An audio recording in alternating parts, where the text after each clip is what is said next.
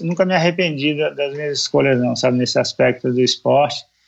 É, eu sempre fui assim meio conservador, então sempre é, ter alguma reserva, assim, do pouco que eu ganhava, eu conseguia reservar alguma coisa para que aquilo me desse tranquilidade.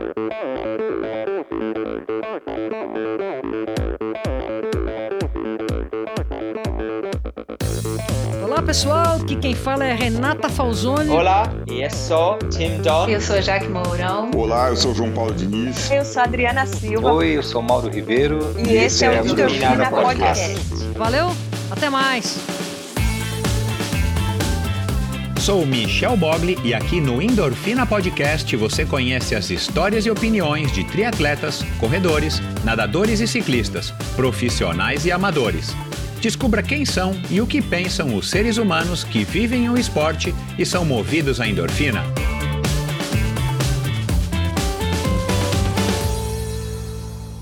Olá, seja bem-vindo a mais um episódio do Endorfina Podcast. Esse e todos os episódios são editados pela produtora Pulsante. Bom, pessoal, quero começar aqui esse episódio fazendo um anúncio é, que eu, eu tô bem animado, enfim, um anúncio que é bem legal aí para mim, talvez para você que acompanha o Endorfina há muito tempo, ou até para você que está chegando agora, a partir, é, já faz alguns dias, na verdade, já faz alguns dias, o meu canal no YouTube está no ar, o Endorfina TV. É, são é, pequenos recortes, lá você vai encontrar pequenos recortes das minhas conversas com os convidados. Não são todos, inclusive o Abraão. É, vocês vão ver aí um, um, trecho muito pequeno da conversa com o Abraão, por problemas técnicos, mas tem trechos lá já da conversa com Christian Kittler, com a Neide Santos, meus dois convidados é, dos dois episódios anteriores, aqui a esse aqui do Abraão. Então lá você vai encontrar pequenos clipes com é, histórias, com fatias de trechos que eu acho que merecem ser é, contados, ouvidos de uma maneira isolada, elas não perdem o contexto é, da conversa, como está aqui no, no, no, podcast, né, em conversas mais longas. Então, eu selecionei aí pequenos trechos para que você possa ouvir, para que você possa compartilhar, para que você possa também é, se inspirar e de repente até aprender alguma coisa aí com o, os trechos que eu estou recortando e colocando no meu canal no Endorfina TV. Então, vai lá agora, assine o Endorfina TV e sempre que eu subir um conteúdo você vai estar tá é, sendo avisado e vai poder também consumir o endorfina agora através do YouTube, com trechos, claro, da imagem minha e do convidado, mais do convidado, é claro, mas é, nossas imagens ali na telinha do seu celular, do seu computador, do seu tablet, para que você consuma endorfina de uma outra maneira também, além aqui do podcast. Então vamos lá, esse é um presente que eu tenho para para o quarto aniversário do Endorfina Podcast, além de estar preparando uma camisa é, de ciclismo e de corrida novas em comemoração ao quarto aniversário, que eu comemoro no dia 2 de junho, foi dia 2 de junho de 2017 que eu estreiei o episódio com a Fernanda Keller. Então agora vocês vão ver o Endorfina também, um canal no YouTube chamado Endorfina TV, vai lá dar uma procurada que você vai encontrar e assine, clique lá no botãozinho de assinar. Eu vou falar isso aqui repetidas vezes. E se você assina a newsletter do Endorfina, vai lá no meu. Se, é, dizer, se você não assina a newsletter, vai lá e assine, porque os, o, as pessoas que assinam a newsletter já estão sabendo. E se você me segue no Instagram, você também já está sabendo. Então, é, Fica aqui a notícia para você que por acaso não sabe, por acaso não me segue no Instagram, por acaso não assina a newsletter do Endorfina, então tá aqui o lembrete, vai lá no Endorfina TV, meu novo canal agora sim, no YouTube com clipes, com cortes, com pequenos fragmentos dos meus convidados a partir do episódio do Christian Kitter. Se você não ouviu, vai lá, é um, é um bom jeito de você ver se você, vale, se você quer ouvir a conversa, né? um jeito de você conhecer um pouquinho mais sobre o convidado e saber se você vai querer então ouvir o podcast na íntegra aqui nesse mesmo agregador de podcast que você está ouvindo ou lá no meu site endorfinabr.com. Lá no meu site você também encontra um link para o YouTube, para o meu canal no YouTube. Então fica fácil, fica tudo interligado como tem que ser. E obrigado então todos, a todos vocês antecipadamente que já estão clicando no botão seguir, vamos lá, vamos tentar alcançar o mesmo sucesso do Endorfina Podcast no YouTube, porque isso vai fazer com que mais e mais pessoas conheçam esse canal, né, o Endorfina, que agora é um podcast e um canal no YouTube. Então, muito obrigado a todos vocês antecipadamente por espalhar, por clicar no, por, por seguir, né, por assinar é, no canal no YouTube. E obrigado a todos vocês, então, que estão ouvindo aqui esse episódio. Para mim é uma honra, um prazer contar com a sua audiência.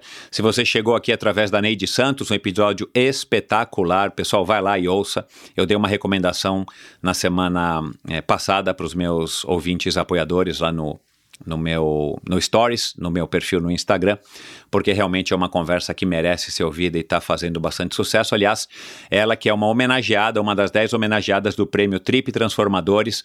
Sintonize na, no, na TV Cultura, aí na sua cidade. Se você mora fora do país, eu acho que eles devem ter um serviço aí de streaming para você acompanhar um programa é, semanal desse, dessa premiação do Trip Transformadores que, tá que vai acontecer a partir aí agora da segunda quinzena de maio. Ainda não tenho a data, ainda não tenho o horário, mas eu vou estar divulgando também isso no newsletter. Você acompanha a premiação e a Neide é uma das homenageadas desse prêmio Trip Transformadores. Então vai lá, ouça o episódio e depois acompanhe a, a, o, programa, a transmissão do Trip Transformadores. Aliás, são 10 pessoas que merecem é, todo o nosso respeito e atenção. Então vai lá e assista essa, essa premiação que esse ano vai ser é, transmitida pela televisão, né, no formato virtual, já que não vai ter a presença do público em loco. Eu já tive algumas vezes na, no, na premiação física, é um evento muito legal e, claro, por motivos óbvios, a premiação é, já não aconteceu ano passado e esse ano ela vai acontecer remotamente e vai ser transmitida pela TV Cultura num formato virtual. Bom, falando do meu convidado de hoje, vamos lá. Rapidamente, o Abraão, um mountain biker de primeiro, um cara que tem. me surpreende muito, porque ele tem a mesma idade que eu, ele é 10, 15 dias mais velho apenas do que eu, e ele continua no topo é, do mundo do mountain bike, performando muito, principalmente nas provas de, de etapas, nas provas é, de vários dias, como a Cape Epic, como a Brasil Ride, onde ele é mega campeão nas duas, e ele corre ao lado de Bart Branchens, um holandês que já é lenda, Hall da Fama, se não me engano, do mountain bike mundial, um cara aí do mais alto nível que eu já, já vi pedalando, enfim, já, já tive o prazer aí de estar tá participando de Cape Epics com ele, óbvio, ele em outro nível, e saber que temos um brasileiro, um Abraão, um cara com 51 anos de idade que está nesse. Que, que, que, consegue andar ao lado de Bart Branchens, para mim é uma, enfim, é uma surpresa e um prazer. E a conversa foi muito bacana, um cara muito nota 10, aliás, é, foi o Vitor Meira que me abriu o olho para para gravar com ele. O Vitor Meira, que foi um piloto aí de, de, de, Fórmula Indy e que já passou pelo Endorfina, inclusive, um, que mora lá em Brasília, e que treina com o, o Abraão. E, e, nós falamos sobre a primeira bicicleta, o abandono da faculdade né, de, de psicologia quando ele resolveu, é, enfim, escolher aí sim o esporte, ah, e depois ele se formou em educação física, primeira vitória, é, as dificuldades nessa trajetória do, toda dele. A gente falou de Brasil Ride, a gente falou de parceria, falamos de dupla, falamos da dos 3 mil quilômetros, né? Ele falou que são 3 mil quilômetros que ele já tem é, nas costas só na Cape Epic, é, sem nenhum problema mecânico. Então você vê que é um cara muito habilidoso, né? E, e, vocês vão entender aí a respeito disso. Enfim, falamos de grana, falamos de aposentadoria, falamos de é, criadores de conteúdo barra influenciadores versus os atletas profissionais e vários outros assuntos muito legais. Vocês não perdem por esperar essa conversa. Eu adorei. Espero que vocês gostem tanto quanto eu. Afinal de contas, quem é que não gosta de uma boa história, não é? Vamos lá. Ele já foi campeão mundial, campeão pan-americano e campeão brasileiro. É tetracampeão da Cape Epic e heptacampeão da Brasil Ride. Em 30 anos de carreira, ele venceu todas as principais provas do mountain bike brasileiro. Nascido em Formosa, no estado de Goiânia, e filho de um produtor rural e uma dona de casa, ele é o mais novo dos seis irmãos. Aos 20 anos se mudou para Brasília para estudar e de onde nunca mais voltou. Foi morando na capital que ele começou sua carreira de ciclista que dura até hoje. Já na categoria Master estreou na Brasil Ride com vitória. Fora então a sua primeira experiência em provas de múltiplas etapas. Descobriu a Cape Epic, prova importantíssima no seu calendário desde então. Há 20 anos, ele também se dedica a orientar e compartilhar seu conhecimento com quem busca treinar com uma lenda do mountain bike nacional. Um verdadeiro campeão que vem se adaptando com sucesso ao passar dos anos, motivando e inspirando as novas gerações. Conosco aqui hoje ele, que é um amante da natureza, pescador e marceneiro nas horas vagas, o pai do Gabriel, o velho de aço, Abraão Assis Eleutério de Azevedo. Seja muito bem-vindo, Abraão. Obrigado. velho de aço, é isso? É, tem um amigo aqui, um rapaz que me chama, velho de aço, que nunca cansa. ô, ô, Abraão, e, é, pelo, que eu, pelo que eu pesquisei aqui, velho de aço era né, o teu apelido há muitos anos, né? Quando você talvez não fosse considerado um velho, né? É, é, mas provavelmente era um velho no, no, no sentido é, não é, literal da palavra, era um, de um velho amigo, né? De um, de um velho Sim, é. é, companheiro ciclista. Nada tinha a ver com a sua idade. Verdade. Essa questão também da idade, cara, é muito assim a cada tempo, a cada dia a gente está vivendo mais, né? Então, essa antigamente, há 50 anos atrás, quem tinha 50 anos era considerado realmente um velho, né? Hoje as coisas já estão mudando mais, o conhecimento e as pessoas se cuidam mais, atividade física e tudo, e acaba que a gente tem um, uma longevidade maior e uma qualidade de vida também melhor, né? É, sem dúvida nenhuma, sem é. dúvida nenhuma. Você. Agora, antes da gente entrar na, no bate-papo propriamente dito, Abraão, cara, essa história aí de, de marcenaria, você disse que tem uma marcenaria, não uma marcenaria. Não, não, é só. Você tem, assim, um, você tem o kit, né? ferramentas, é, exatamente. É Entendi. É e você meio que coleciona essas, essa, esses serrotes, é, esses formões. formões. É, é, o formão, o serrote, tem aquela plana japonesa que ela trabalha diferente, né, puxando em vez de que a, a, a plana geralmente é empurrando, essa é puxando, é diferente. Aí a própria eu gosto também de cortar legumes, eventualmente cozinhar, então eu gosto de ferramentas boas, a, a faca, tudo bem afiado, entendeu? Então acaba que eu tenho aqueles kits também para afiar a faca, afiar o formão, as coisas. É mais assim, passar um tempo, não é mais, não é nada profissional. Às claro, vezes, ah, entendi. Na fazenda, às vezes, eu faço uma porteira, alguma coisa assim mais rústica, não é nada muito mesa, móvel, essas coisas eu não faço, não, entendeu? É, é muito mais elaborado, entendi. É, quando você me escreveu que tinha uma pequena marce, marcenaria, eu, eu, imaginei que pudesse ser uma até um negócio, né? Não sei. Mas é, eu dei uma pesquisada aqui, os, os há formões japoneses muito, muito famosos, né, cara? De metal Sim. azul, HSS, né, se eu não me engano. Né, aquele aço mais duro, né? Aquele aço mais duro, dura... perdão. É. É, a, maior a maior resistência que o aço pode ter é esse HSS, né? Entendi. Então, ele, ele, uma vez, é muito difícil você afiar a ferramenta, mas uma vez que você afiou, ela, ela permanece mais tempo, tem um corte mais limpo, então é melhor, entendeu? Entendi. E de onde que veio, isso. cara, essa, essa, esse gosto por, por marcenaria? Ah, desde criança, assim, eu fazia aqueles carrinhos de rolimã, alguma coisa, e aí ia fazendo ali, acabei que eu é, adquiri essa paixão aí pela, pela, madeira, de ver a madeira, às vezes pelo cheiro da madeira também, que você corta, você consegue, pela fibra da madeira, você, numa posição às vezes é fácil você cortar, você consegue um encaixe melhor, na outra posição não, então... Outro dia eu fui fazer um banco em casa, assim, com, só com três peças, sabe? de madeira e tentar não usar parafuso nenhum, não usar nada. É uma dificuldade, mas eu consegui fazer esse banquinho lá. Mas, tipo assim, trabalha muitas horas para sair é. um negócio mais rústico. Assim, é, mas ficou o, legal, o, ficou bom. É, então, o legal. É. é. assim, eu gosto de trabalhos manuais, eu gosto mais de desenhar, mas eu gosto de montar, de é. desmontar e tal. O legal é que, pra, eu acho que para quem faz esporte, é, e faz esporte praticamente uma vida inteira, né, como, como a gente, e aí eu já faço aqui o aviso, né? Nós, nós, nós temos quase que a, a, a mesma idade, né? É, uma semana só nos separa aí.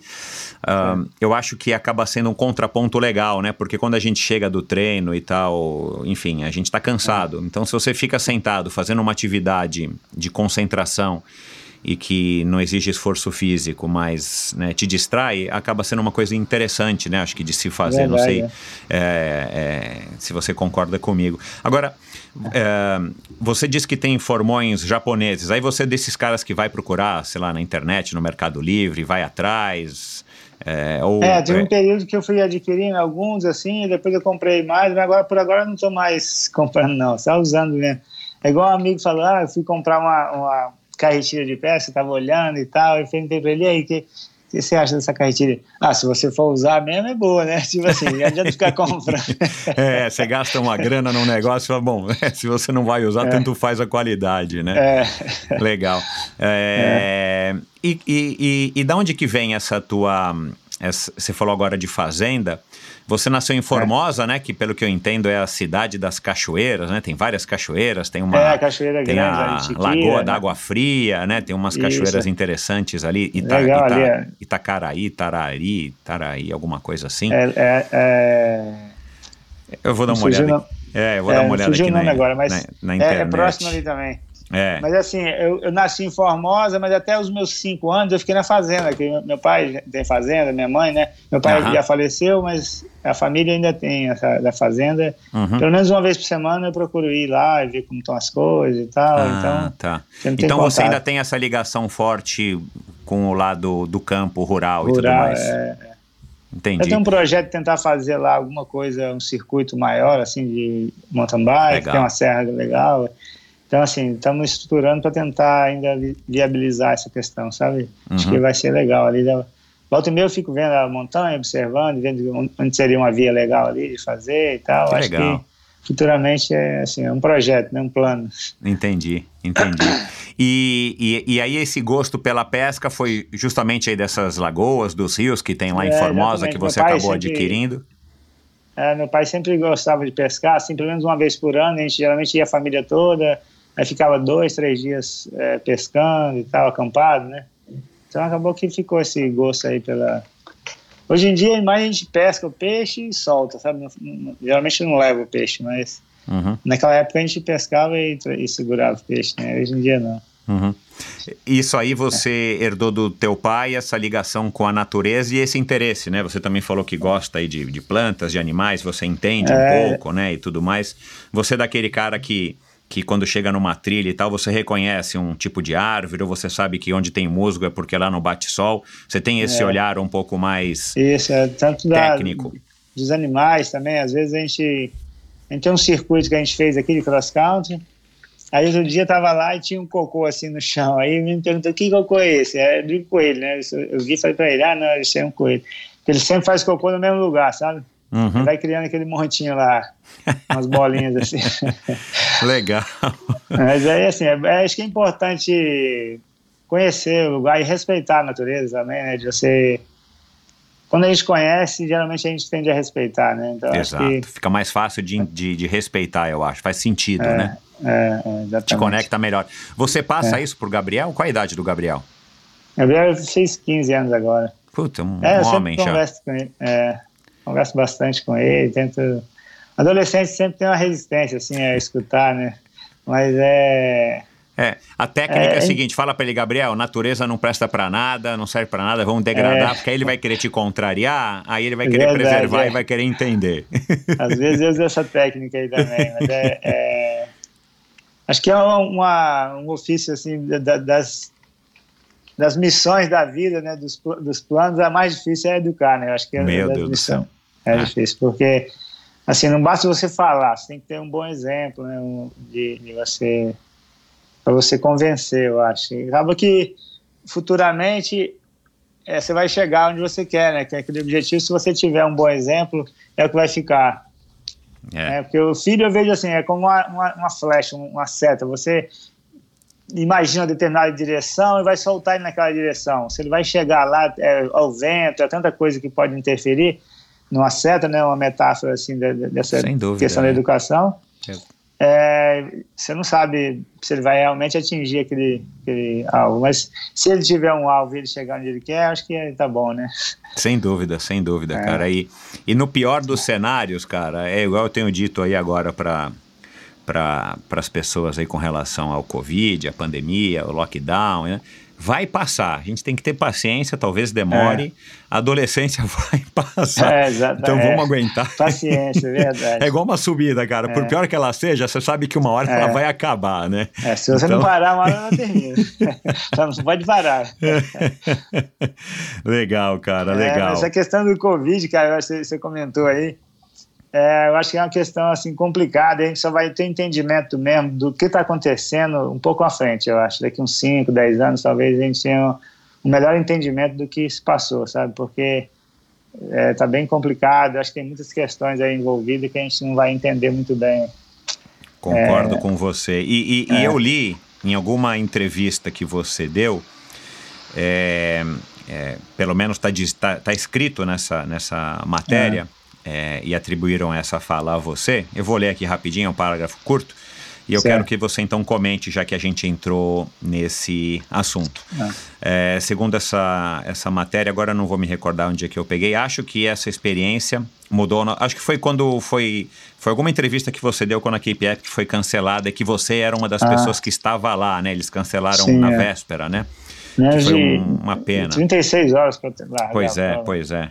Enfim, uh, e aí você disse uh, o seguinte, abre aspas, acho que essa experiência mudou a nossa forma de pensar, reconsideramos nossos valores e acho que não vamos voltar a ser que, o que éramos antes. Acredito que as pessoas vão ter uma mudança de conceito, valorizar mais o tempo e o convívio com as pessoas.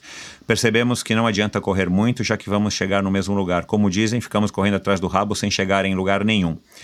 Temos, então temos que estar mais focados no que realmente importa. É, aí está dizendo que afirmou o experiente é, atleta.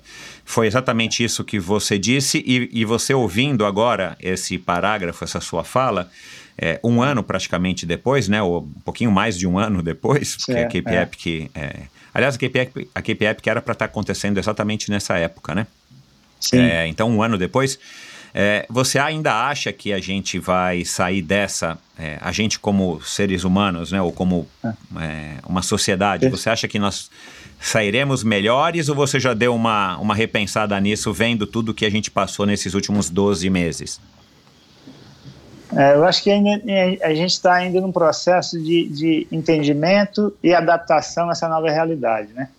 É, é assim, eu vejo que o ser humano tem muitas pessoas bem intencionadas e que estão aí para que tem essa visão, vamos dizer assim, mais ampla, que, que vai trabalhar para que as coisas realmente tendem para um caminho melhor, sabe, de, de, você valorizar mais o seu tempo, de ter conviver, mas assim, por outro lado, tem pessoas que a gente não pode nem querer, é igual aquela questão do meio ambiente, né?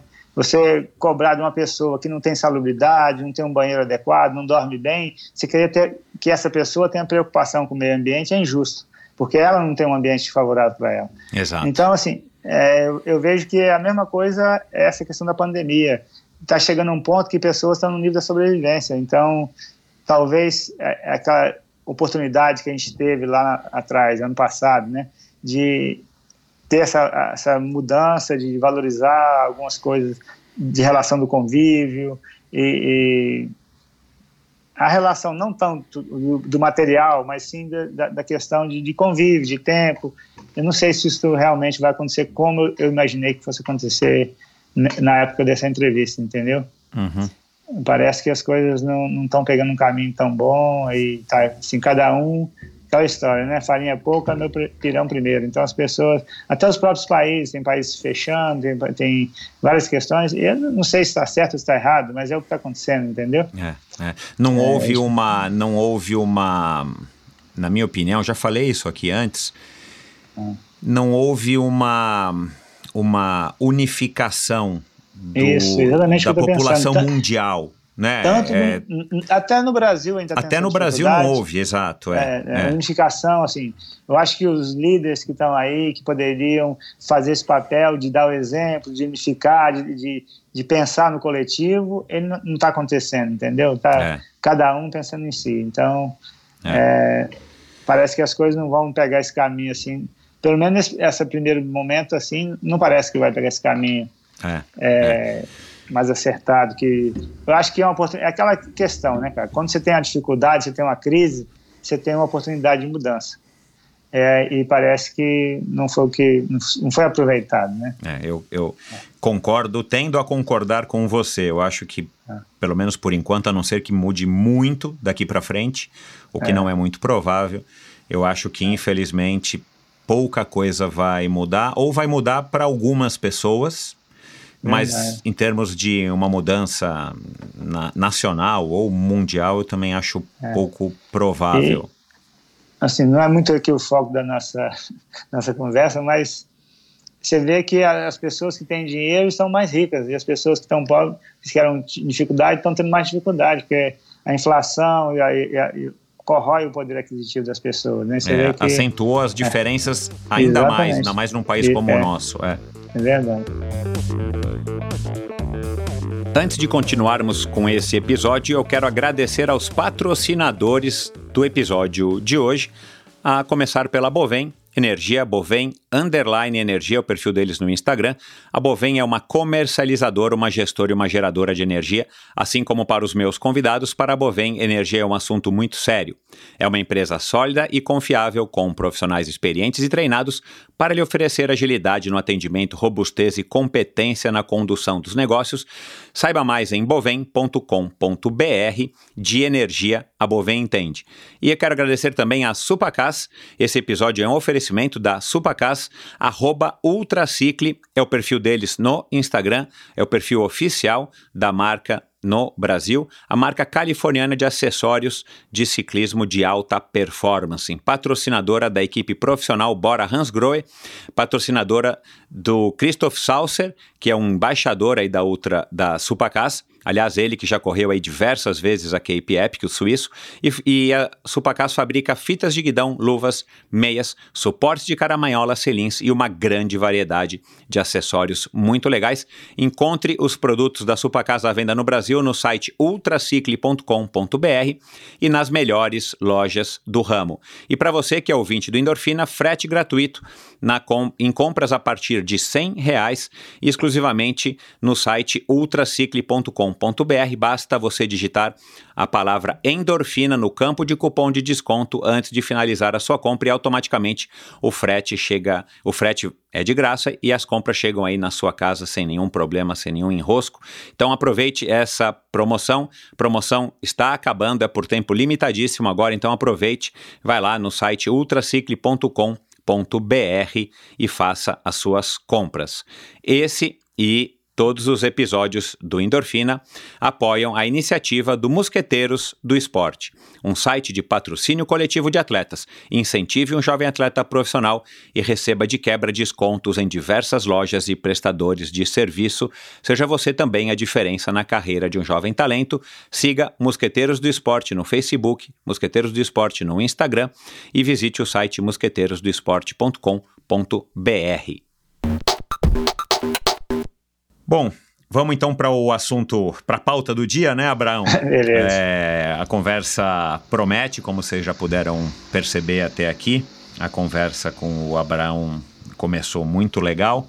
Abraão, você nasceu em Formosa e tinha seis irmãos, né? Quer dizer, eram em seis irmãos, hoje são em cinco, você já me falou.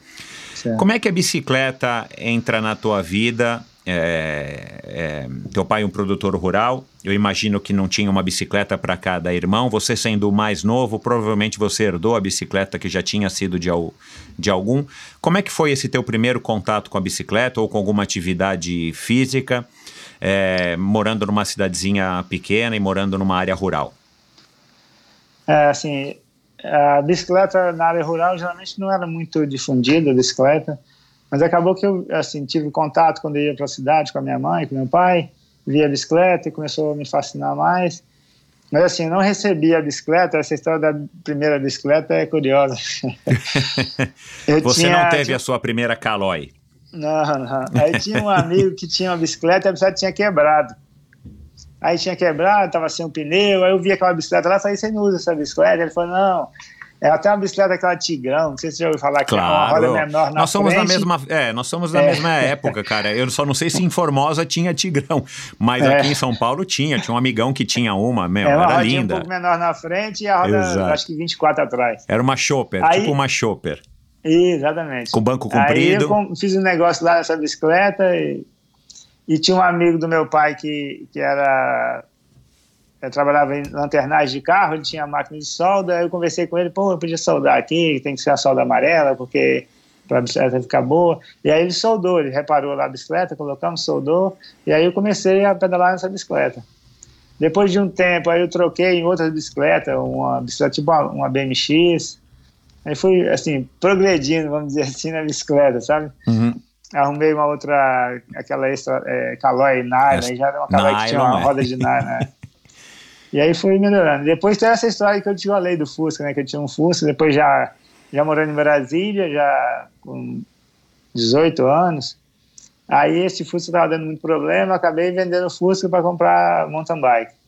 Uma Giantzinha, aquela Simpson, uma bicicleta mais simples, mas já tinha marcha, freio, aquele cantilever, né? Então era uma Exato, bicicleta é. É, é. de alumínio. É, é. Eu lembro dessa bike, cara. Eu lembro dessa bike, meu.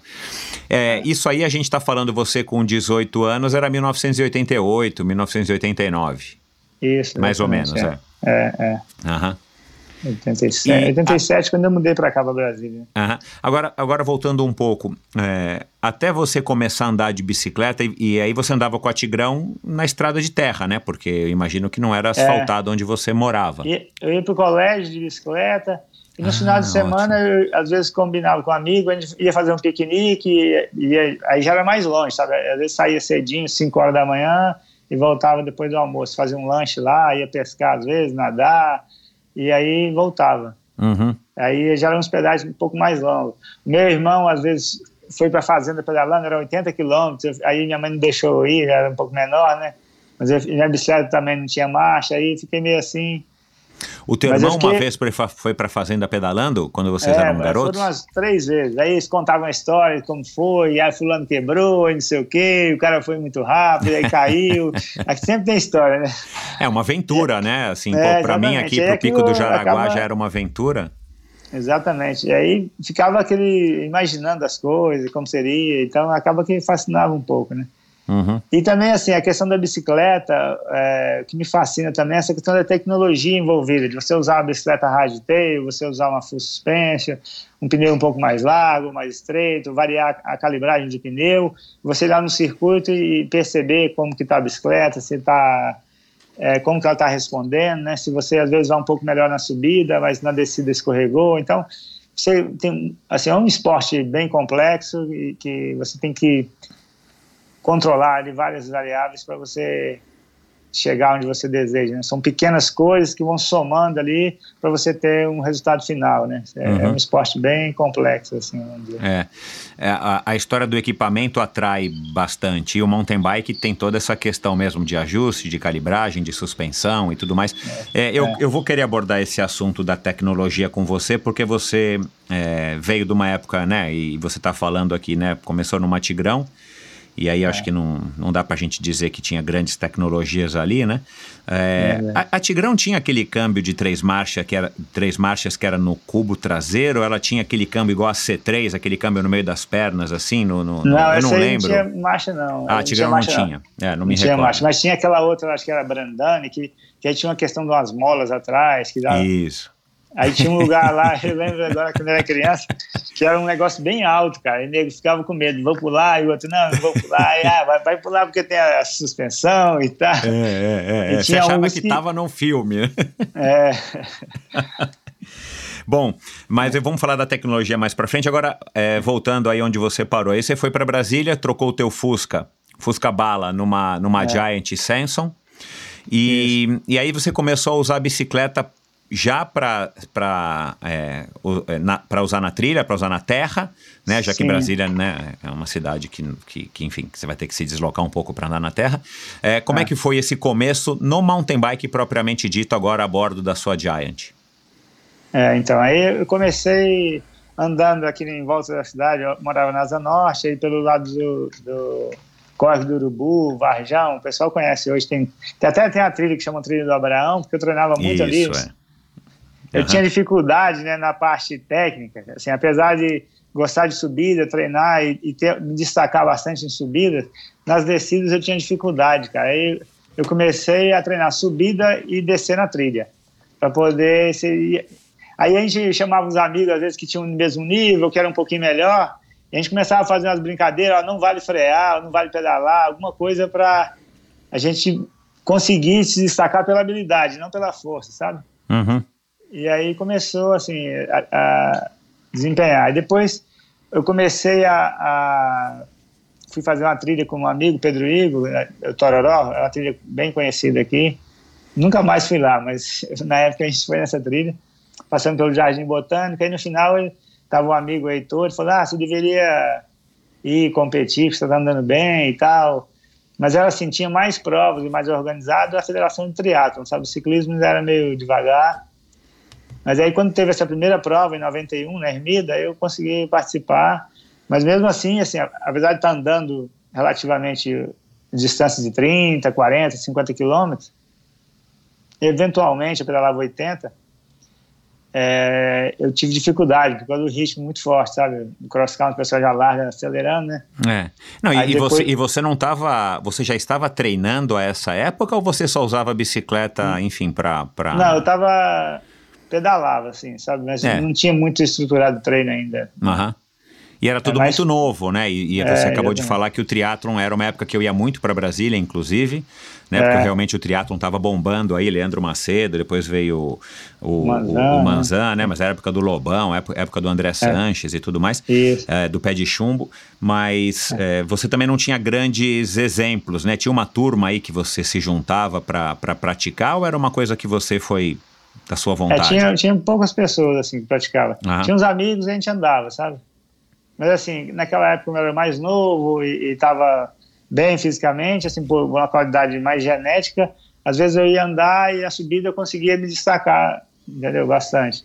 Então, é aquilo que eu falei, eu tinha certa facilidade, também treinava, começou a estruturar o treino a partir de 92, sabe? Ter uma estruturação melhor do treino, de conhecer. A informação também hoje, ela é bem democrática, assim, de, é. de, fácil acesso, né, cara? Naquela época, não, você ficava vendo uma revista, chegava um mês depois do cara é. treinando, que ele correu, mas você não tinha nada, não sabia se o cara, é. se, se, o cara, como o cara se alimentava, como ele treinava, que exercício ele fazia. Ô, Abraão, tinha... é, eu vi um vídeo aí que você gravou, se eu não me engano, com o, com o Pra Quem Pedala, o Maminha, e você ah. gravou, eu acho que foi na, acho que é o teu escritório, não sei, que tem uma, uma prateleira lá, umas estantes com um monte de revista. É o seu é, escritório? É, Ou era? É. É. É, um aqui monte de trekking, um monte de bici esporte, né? E, e eu tenho é. algumas aqui em casa, cara, e, a, e quando a gente abre, né? Eu acho que você deve ter a mesma sensação, e você olha os equipamentos ali, é. a, a, a, é as fotos do Oswaldão, do Ravelli, do Ramires. É. Cara, aquelas bicicletas tipo essa Giant que você falou, é, dá um pouco de, mesmo de impressão que a gente está ficando velho, né? Mas assim, é.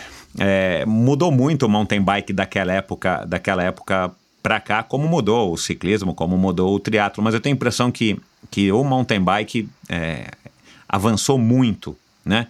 É, justamente é. por conta do desenvolvimento tecnológico. Você, você é, tinha noção naquela época, através dessas revistas, você já se interessava né, de saber quem que eram as pessoas que estavam aqui no sul, no sudeste ou em Minas, né, que é onde eu imagino que se concentravam a maior parte das pessoas que praticavam, ou pelo menos dessas, dessas figuras aqui, o Oswaldão, o Ravelli, o Ramires, o próprio Erivan, o, o Cadeira. O Giovanni também estava andando bem. Né? Exato, né? é, é.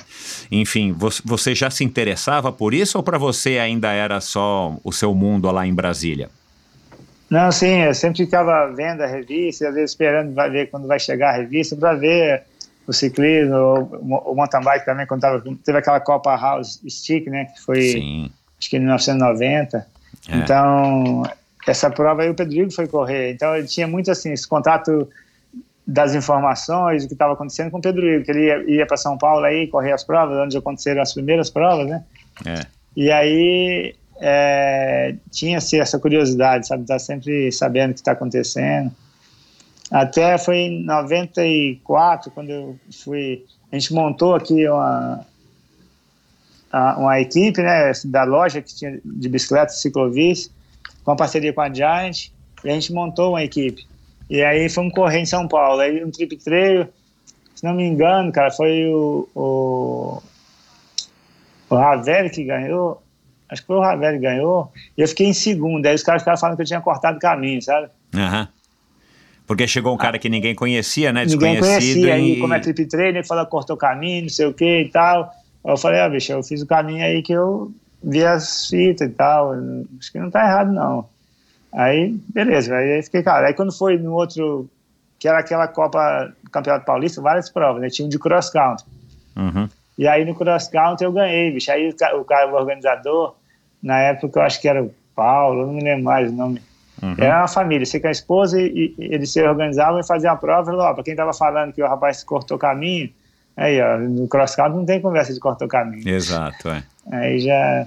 E, Mas, e- assim, e- cê- e foi aí que você descobriu que, que você tinha o jeito para o mountain bike ou já lá em Brasília, na hora de fazer os treinos ou mesmo umas provinhas pequenas lá, você já, você já era destaque, né? É, assim, eu, eu percebia que tinha uma, uma certa facilidade, vamos dizer assim. Mas, assim, a- eu tinha essa consciência que a referência também era baixa, entendeu? Que se eu quisesse saber qual, o alto nível, eu tinha que estar lá com alto nível. Não adianta eu ficar daqui olhando número, vendo coisa e achando que é. Porque a prova é, tem vários fatores aí que influenciam, né? O mental, a presença e você saber dosar ali tua força para você chegar bem. Uhum. Então, assim, apesar de saber que eu estava indo bem, e às vezes uma determinada subida eu fazia em tanto tempo, depois eu estou melhorando, mas eu tinha sempre essa consciência que eu teria que estar competindo no alto nível para evoluir. Né? Exato, exato. E, e- e você se recorda que é, é, se houve um, um resultado ou um, enfim, um, um- um fato que determinou e que falou assim, cara, eu vou é, tentar essa carreira é, como ciclista mountain biker profissional. Ah, assim, acho que uma prova assim, que me marcou muito foi o Campeonato Brasileiro que teve em Tabirito, que era uma prova dura, né, muita subida e tal. E é- era aquele mesmo time que eu te falei aí, que é da Giant, que era eu, o Davi. O Davi é assim, um amigo de muitos anos. Até outro dia eu encontrei, fui na casa dele. É, é a Miriam Monção, que também corria na equipe, eram os três. Aham. E a gente sempre assim, é, enquanto um atleta estava competindo, era em horários diferentes, a gente dava suporte ao outro, né, apoio e tal. E aí, cara, o Davi estava competindo e tava eu e a Miriam dando suporte para ele. Só que a largada atrasou. Aí eu falei com ela assim: pô, Miriam, vai lá e vê se já vai largar, porque o Davi vai passar aqui para a última volta e eu vou subir para minha largada, para aquecer e largar. Aí a menina chegou lá e viu que tava o pessoal estava alinhado, cara, minha categoria já estava saindo e ela já se preocupou em se alinhar e esqueceu de mim, eu fiquei lá para trás. Aí quando eu cheguei lá, os caras falaram, bicho, pode ir embora que já largou, já tem mais de cinco minutos. E que você fez? É, Aí eu larguei e fui atrás, passar os cadetes, passar todo mundo, cara. Mas assim, vendo hoje, foi até assim, bom, porque naquela época eu não tinha muita noção do ritmo. Eu ia botar um ritmo ali muito forte, provavelmente ia quebrar. Como eu estava no meu próprio ritmo, eu fui ali, fui pegando, pegando. O último que eu peguei foi o Elivan, que estava liderando a prova, e acabei ganhando, sabe? Mesmo largando atrasado. Mas é aquela Que história, uma prova de legal, duas horas cara. e meia, né? Se fosse uma prova como hoje, uma hora, uma hora e pouco, Exato, é é. impensável uma situação dessa. Exato. É, É, temos que lembrar que o cross country nessa época era praticamente o dobro, né? Do- um pouco maratona, mais até é. do que o dobro É, do que é mas hoje. assim, é, também assim, é aquela história, é, atrasou a largada, então o planejamento nutricional de todo mundo foi comprometido, é, largou acho que já era quase meio-dia, para uma prova que ia largar às nove, meu. então Nossa senhora. é, foram vários contratempos ali que prejudicou, sabe, mas Uhum. aí aquela prova eu percebi, aí eu ganhei uma passagem também que pra, pra- como premiação da prova, era uma passagem para correr o Mundial em Veio, em 94, naquele mesmo ano, né? Ah, Aí eu já legal, vi que cara. assim, era uma situação de eu tentar é, focar mais e botar mais energia nessa questão.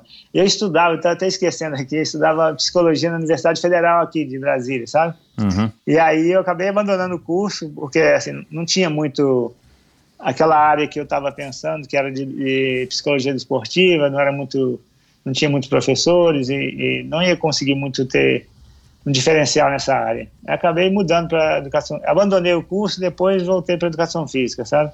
Uhum. Aí nesse ano assim, fui para Campo de Jordão, fui treinar lá com o Adriano, também em altitude, como veio também era altitude, né? Eu fui me preparar ali antes. Então consegui fazer bons treinos aí em Campos e achei- andei bem na, na prova, só que faltou planejamento, nutrição e tal, e acabei chegando, não cheguei bem, né? não fiz uma boa prova final. Entendi. sabe? Mas, enfim, foi, a- foi a primeira viagem internacional, a primeira competição internacional e, e isso com certeza traz muita bagagem, né? No momento talvez você É. não perceba, mas depois, provavelmente, nas próximas provas, nos próximos anos, você foi, foi É. assimilando aquela, aquela experiência. E, e- e Quem é que te orientava nessa época? Essa é uma, uma curiosidade que eu tenho aí para a maioria dos convidados que foram atletas profissionais ou que são atletas profissionais. É. Você largou a faculdade de psicologia porque você já estava meio decepcionado, porque você viu que psicologia do esporte talvez você não aprenderia lá. É. E, e, depois já gravei com algumas psicólogas, né? Inclusive recentemente a, a própria Alessandra Dutra, né? Que é psicóloga do COB, do, do Avancini. Ela mesmo falou, né? A psicologia do, do esporte, ela, ela não é tão antiga assim e, e ela era realmente pouco explorada, principalmente aqui no Brasil, né? Era mais uma Sim. coisa se você tinha um problema e não para te melhorar é. o desempenho, para te ajudar a a é. enfrentar a competição e eventualmente vencer. Mas enfim, uh, aí você resolve largar a faculdade, vai lá para Veio, compete. E, e, e, teus pais, é, e, enfim, co como é que ficou essa questão, tipo, putz, é, vou largar os estudos, né, que são o caminho tradicional aí, né, normal, vamos dizer assim, a rota comum, é, para me tornar um ciclista profissional né, de um esporte recente, né, no Brasil, enfim, como é que foi essa questão para você?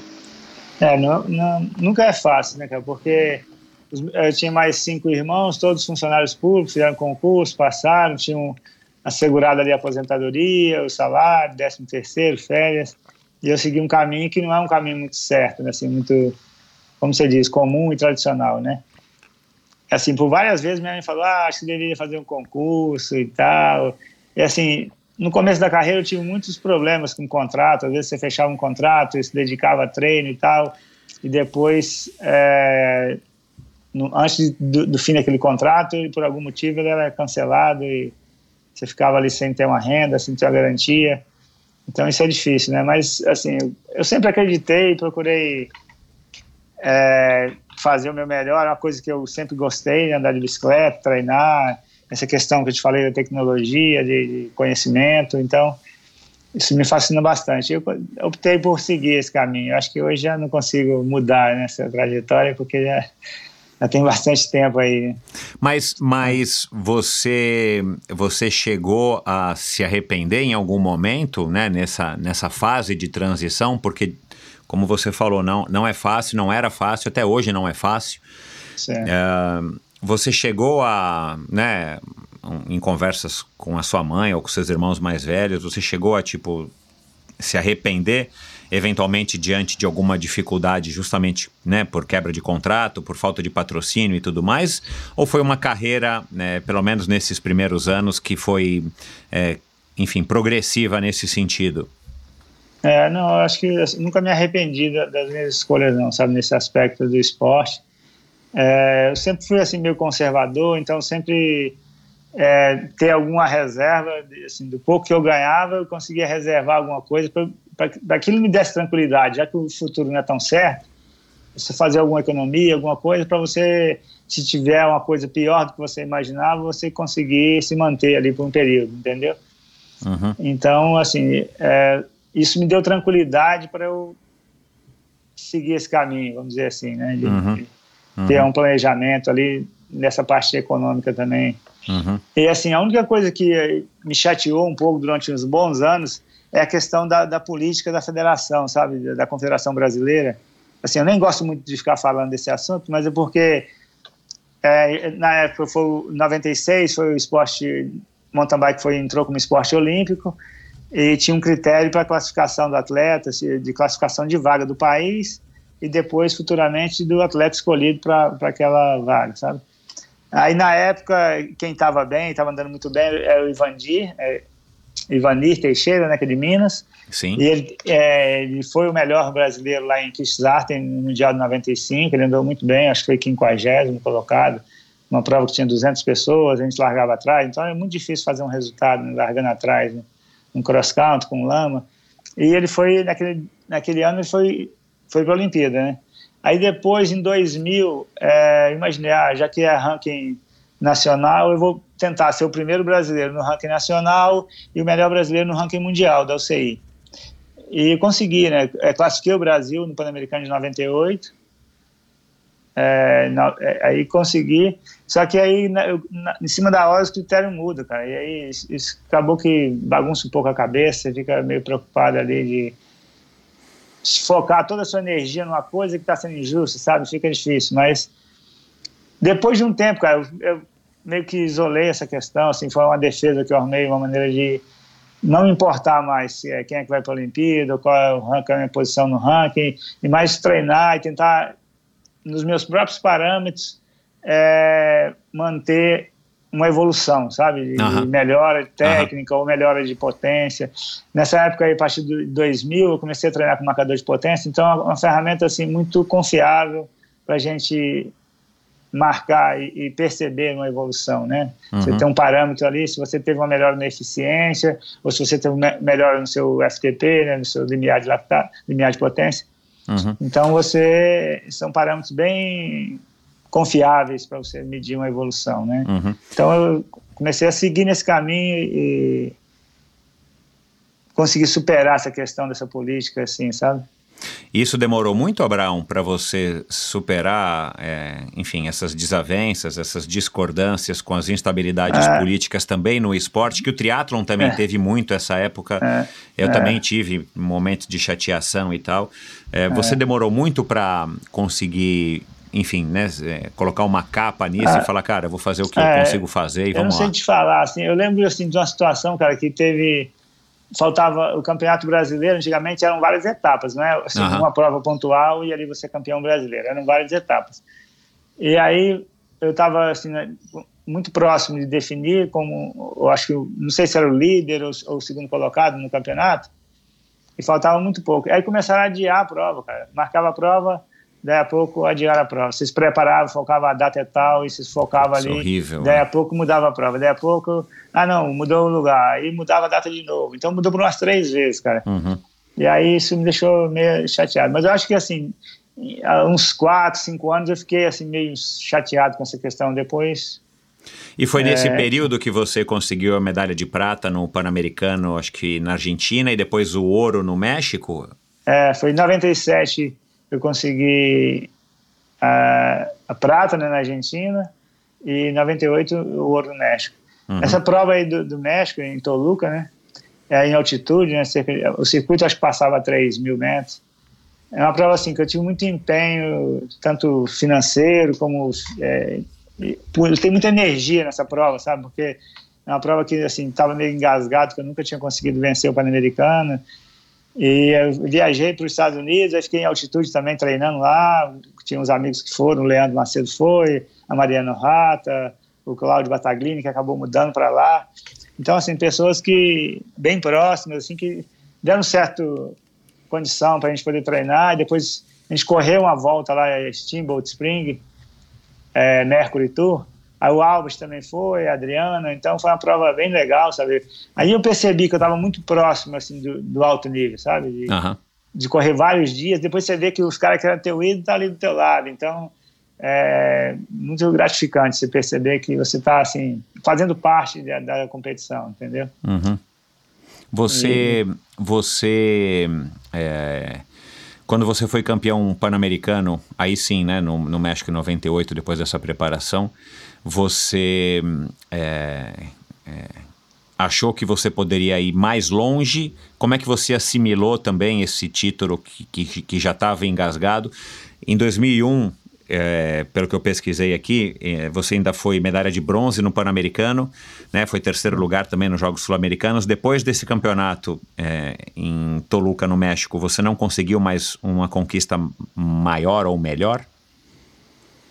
É, eu acho que, assim, essa prova é, eu dediquei muito, foi uma prova assim, que, eu, que era cross-country naquele formato mais antigo, né, de mais longo e tal. Essa prova até foi uma passagem assim, interessante, que eu sempre corri as provas é, vendo o oponente não como um adversário, entendeu? Mas como uma pessoa que pode te ajudar a botar um ritmo e de maneira mais econômica. Vamos supor, no lugar mais rápido, você está do lado do cara, o cara pode puxar e Aham. você seguir. Ou às vezes a pessoa tem mais habilidade na parte técnica e você pode aprender alguma coisa ali.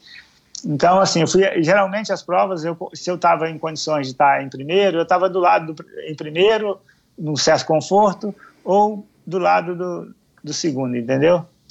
E, e nessa prova a gente abriu a última volta eu e o colombiano John Ives, que a gente correu várias provas e ele sempre me ganhava, sabe? Uhum. E na, nessa subida ele atacou e os colombianos comemoraram, ah, ganhamos, ganhamos. Tipo assim, ele abriu uns 50 metros, só que a subida era mais longa, sabe? Ele atacou, entrou na subida ele já atacou, ele Uhum. já corria atacando muito. Mas assim, quando você está confiante, a passada está firme ali, eu conseguia, aí encostei nele e eu desci um pouquinho melhor. Aí consegui encostar, ultrapassar, descer e, e vencer a prova. Então, assim, foi muito gratificante, né, a vitória. Essa, essa, essa, essa história, né? E aí depois, né? Você, em 2001, você começou com a com a tua assessoria, né? A AZ, não sei se já chamava, Sim. né? A AZ, Isso, né? De Abraão. Azevedo. Você já É. começou. Você, é, você procurou ah, esse negócio da AZ mais por uma oportunidade? Foi alguém que te que te convidou e falou, vamos abrir um negócio, você usa o nome, eu te ajudo aqui e tal, vamos usar o teu nome e eu te ajudo. É, por que, que você procurou abrir a AZ se você já tá, ainda estava competitivo? Né? Cê- n- nesse É. ano que você abriu a AZ, você foi terceiro lugar nos Jogos Sul-Americanos, como eu falei, e terceiro nos Jogos Pan-Americanos, né? Duas medalhas aí importantes de bronze. É, foi já uma, uma busca de estar capitalizando e pensando num futuro, numa transição de carreira, ou foi oportunidade? É, eu acho que acabou que foram as duas coisas, As assim, duas. porque tinha muitas pessoas me procurando e querendo informações sobre treinamento, sobre e como eu tinha acabado de, de me graduar em educação física em 2000, né? Então acabou que eu formalizei mais uma, uma demanda que já existia, vamos dizer assim. Uhum. É, e, e também para dar mais tranquilidade, já que o contrato às vezes não era tão satisfatório assim, não era tão bom, entendeu? E também assim, eu, eu tinha um período que eu dedicava sempre ao treino, geralmente pela manhã, descansava e à tarde eu tinha um tempo ali que, que eu estudava na faculdade, que ficou esse tempo ocioso, Ocioso. dizer, entre aspas, entendeu? Que, que era o tempo que eu estava estudando na faculdade. E aí acabou que eu é, dediquei a, a estar sempre em contato ali com os atletas e, e treinar, né, formar as equipes. Uhum. E você e você conciliou é, bem essa essa essas duas atividades, né, em, em- em se manter no alto nível e ao mesmo tempo começar a se dedicar também para o seu trabalho, né, a, sua assessoria, porque é, como é que foi essa tua carreira depois, né, dessa comunhão aí dessas duas atividades a partir de 2002 para frente? É.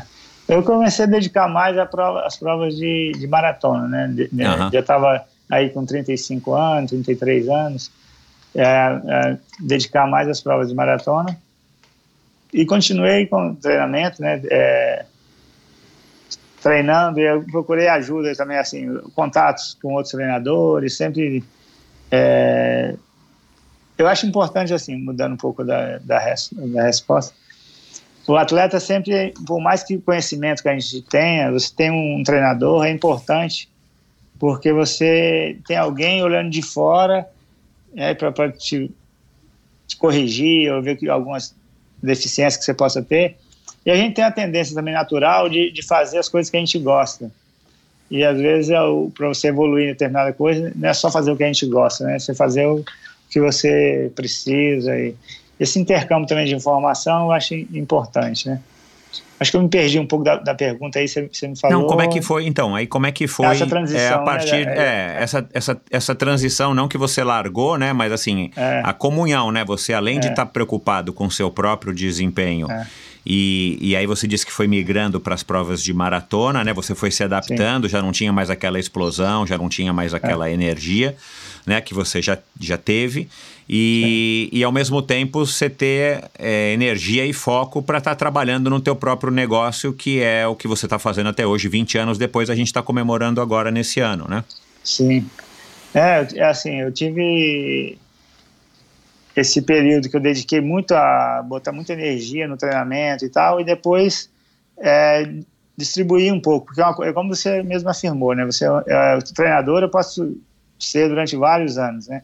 E atleta, você, eu acho que você tem um período aí, é, e ver os outros atletas também mais novos já chegando com outra demanda, então às vezes eu fui correr Pan-Americano e vi que, a- que as pistas eram mais técnicas, que eu não estava andando tão rápido assim. Né? E, e depois que eu tive filho também, acaba que você tem um pouco mais de, vamos dizer, juízo, né? um pouco mais de preocupação ali. Definitivamente, é. É, então você, você acaba que não é a mesma coisa, né? Acho que o atleta, quando ele é mais novo, ele tem mais liberdade, vamos dizer assim, menos comprometimento com tudo, né? Uhum. Apesar de até hoje eu conseguir entrar numa prova e focar 100% na prova, é, acaba que eventualmente você pode ter alguma preocupação, mesmo no treino, que vai tirar a tua energia ali, às vezes no descanso, que não vai fazer com que você não, não, não tenha aquele mesmo desempenho, né? Eu acho que o tempo é implacável com todo mundo, né? Não, passa para todos, né? Uhum. Então, você não pode... Pensando assim, no futuro, né? Daqui a pouco eu vou fazer essa transição. E é curioso, assim, é, você fez a pergunta, eu lembrei do, do, quando eu encontrei o Mário Roma em 2009, ele falando, ah, eu tô com um projeto novo aqui e tal, de fazer uma prova de seis dias na Bahia e tal, e queria contar com você. Aí eu falei que é 600 quilômetros, falei, caramba, eu nunca corri 600 quilômetros. eu já tinha corrido a volta de Santa Catarina, mas é 400, né? Então, assim, corri vários anos lá, é como se fosse uma ultramaratona, mas é diferente, né? Mas a volta de Santa Catarina é de bicicleta na estrada? Não, mountain bike, eu corri várias ah, vezes. Ah, não sabia que existia, que legal. É, corri várias vezes lá. Que legal. É também uma prova assim que foi difícil, cara. Eu corri lá que três anos fazendo segundos. Eu falei, tem que ganhar essa prova pelo menos uma vez. Assim, no detalhe, sabe? Às vezes uh -huh. eu fui ajudar um cara da equipe e aí sai uma fuga e eu vacilei ali, o cara abriu e Aí depois pra, pra quem que você perdia, era, era sempre a mesma pessoa ou não, variou? Não, sempre pessoas diferentes. Entendi. Mas assim, é, depois eu consegui vencer ainda a prova, essa ele tinha que vencer, porque senão eu ia ficar engasgado. não, é o que você disse, né, em algum lugar também, que você venceu todas as provas importantes do Brasil, né? É, Pelo menos uma vez count, você venceu. É, é, exatamente. Mas enfim, aí é, você já tinha ido, só, só, voltando um pouco, você já tinha é. ido para o Será Pior, Pior Será, né? Depende do ano. É, você tinha ido no ano 2000. Por pouco a gente não se encontra. Eu fiz uma vez só, se não me engano, foi 2001 ou 2002. Uma prova bem interessante, quente para Dedel. Mas você chegou a, a ganhar em 2000, ganhou em 2007 e ganhou em 2008, né? Foi o tricampeonato. Foram as três é, edições que você foi ou você chegou aí mais vezes lá para o Será Pior? Pior Será? Eu acho que eu fui depois uma vez, em 2010, eu acho que Ah, mas depois, vez. entendi. É, tive algum problema lá, acho que teve um dia que eu tive um problema de freio, cara, fiquei sem freio, larguei a prova sem freio, sabe? Não tinha Nossa. freio dianteiro. Uhum. Aí um cara entrou, ficou na minha roda e eu descendo devagarzinho, o cara não tinha percebido. o cara percebeu e já tinha acabado a descida já. Mas bom, é, é, aí você encontrou o Mário, o Mário te falou desse projeto. E, É. e, e, e ele te convenceu ou você ficou com aquilo na cabeça e falou, deixa eu experimentar, É. porque é mais É. uma... O Será Pior, quantos quilômetros que eram? Eu não lembro agora, 300, 200? Acho em torno de é, 400, eu acho. É, não me recordo. Enfim, Também você já tinha lembro. feito uma distância de, de, de 400, mais ou menos. É. E aí vem o Mário e fala que vai fazer uma prova nos moldes da Cape Epic, né? É, na 600 versão brasileira de quilômetros. 600 quilômetros. Você se impressionou e aí? É, aí eu, assim, ele falou que tinha, que tinha um parceiro, ia correr com, com o Vitor Gamito lá de Portugal, que ia trazer ele. E aí eu procurei ler um pouco sobre o Vitor e tal, andei trocando as mensagens com ele. E aí, só que no final o Vitor não pôde vir, cara. Aí eu corri com o Plínio, Uhum, Plínio aí de Campinas, São Paulo. aham. Acabou que a gente venceu a prova, assim, foi bem... Dudu também, o Dudu era nosso oponente lá, Dudu que você falou aí. O Dudu Soares, é. do Soares, é. Aí ele. Mas foi uma prova assim, bem. E como eu dormi em barraca, bicho, todo dia, e choveu demais, pô, destruiu o equipamento, terminei lá moído. Cheguei em casa, passei uma semana dormindo, velho. Só dormindo. Acho que foi acampar eu acampar à noite e pedalar durante o dia, É, ainda um mais eu naquele acordei, espelho. tava quase flutuando, assim, foi tô na canoa, tô na barraca. É, ô, ô, Abraão, é, vamos já entrar então nessa, nessa, nessa seara aí que eu, eu acho super interessante, é onde eu tenho uma conexão com o mountain bike, né, na, na- nas provas de, de etapas.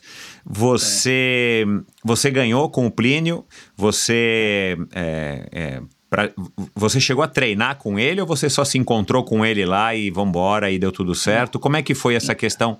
Né? E o meu interesse é, é como é que uma dupla é, de atletas profissionais de alto nível, como é que uma dupla trabalha? Qual que é a dinâmica?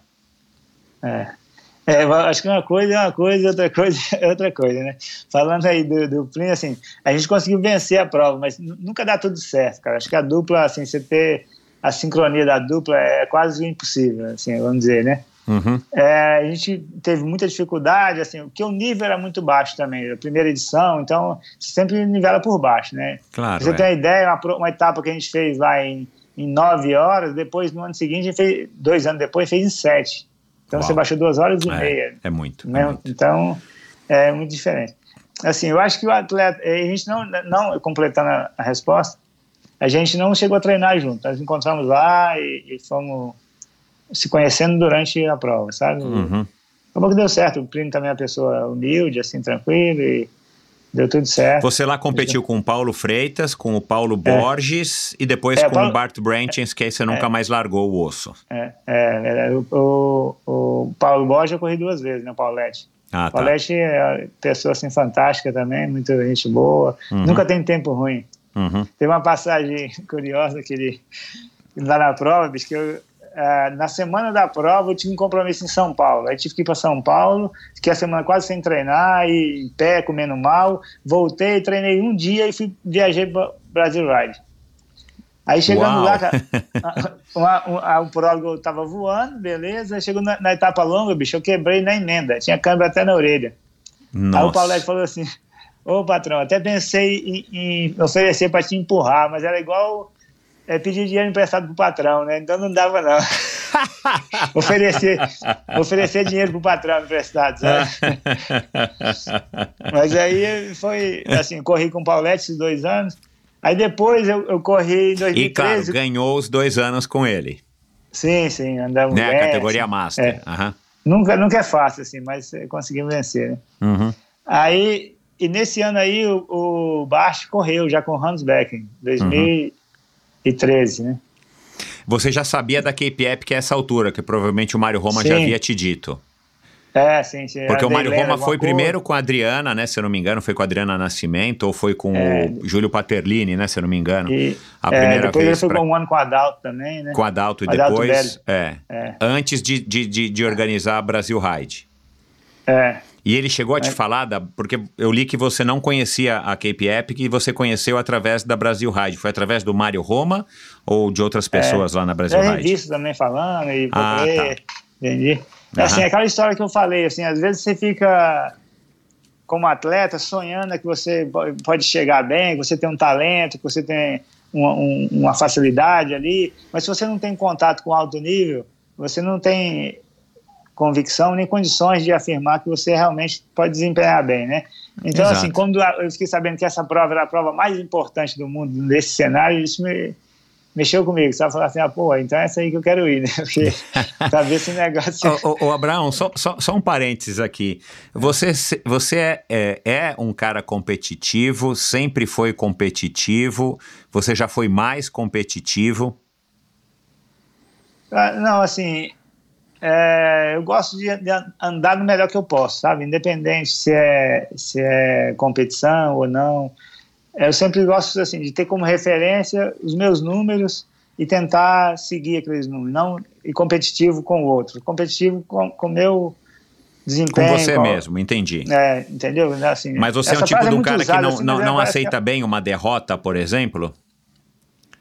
É, eu tenho mais dificuldade em aceitar um erro do que uma derrota, sabe? Aham. Se eu errei, eu, eu, eu porra, vacilei ali. Aham. Então, se eu, Você eu se perder, cobra. eu acho que todo mundo que está ali na, na competição tem que estar preparado para perder, né? Aham. Eu acho que, que todo mundo ali tem que aceitar e, e reconhecer que o outro estava melhor, né? Uhum. Eu acho que faz parte do, da competição, você tem que ter essa facilidade aí de lidar com os dois lados. É, quando eu corria na elite, cara, eu, eu aprendi assim algumas vezes a, a não valorizar tanto a vitória.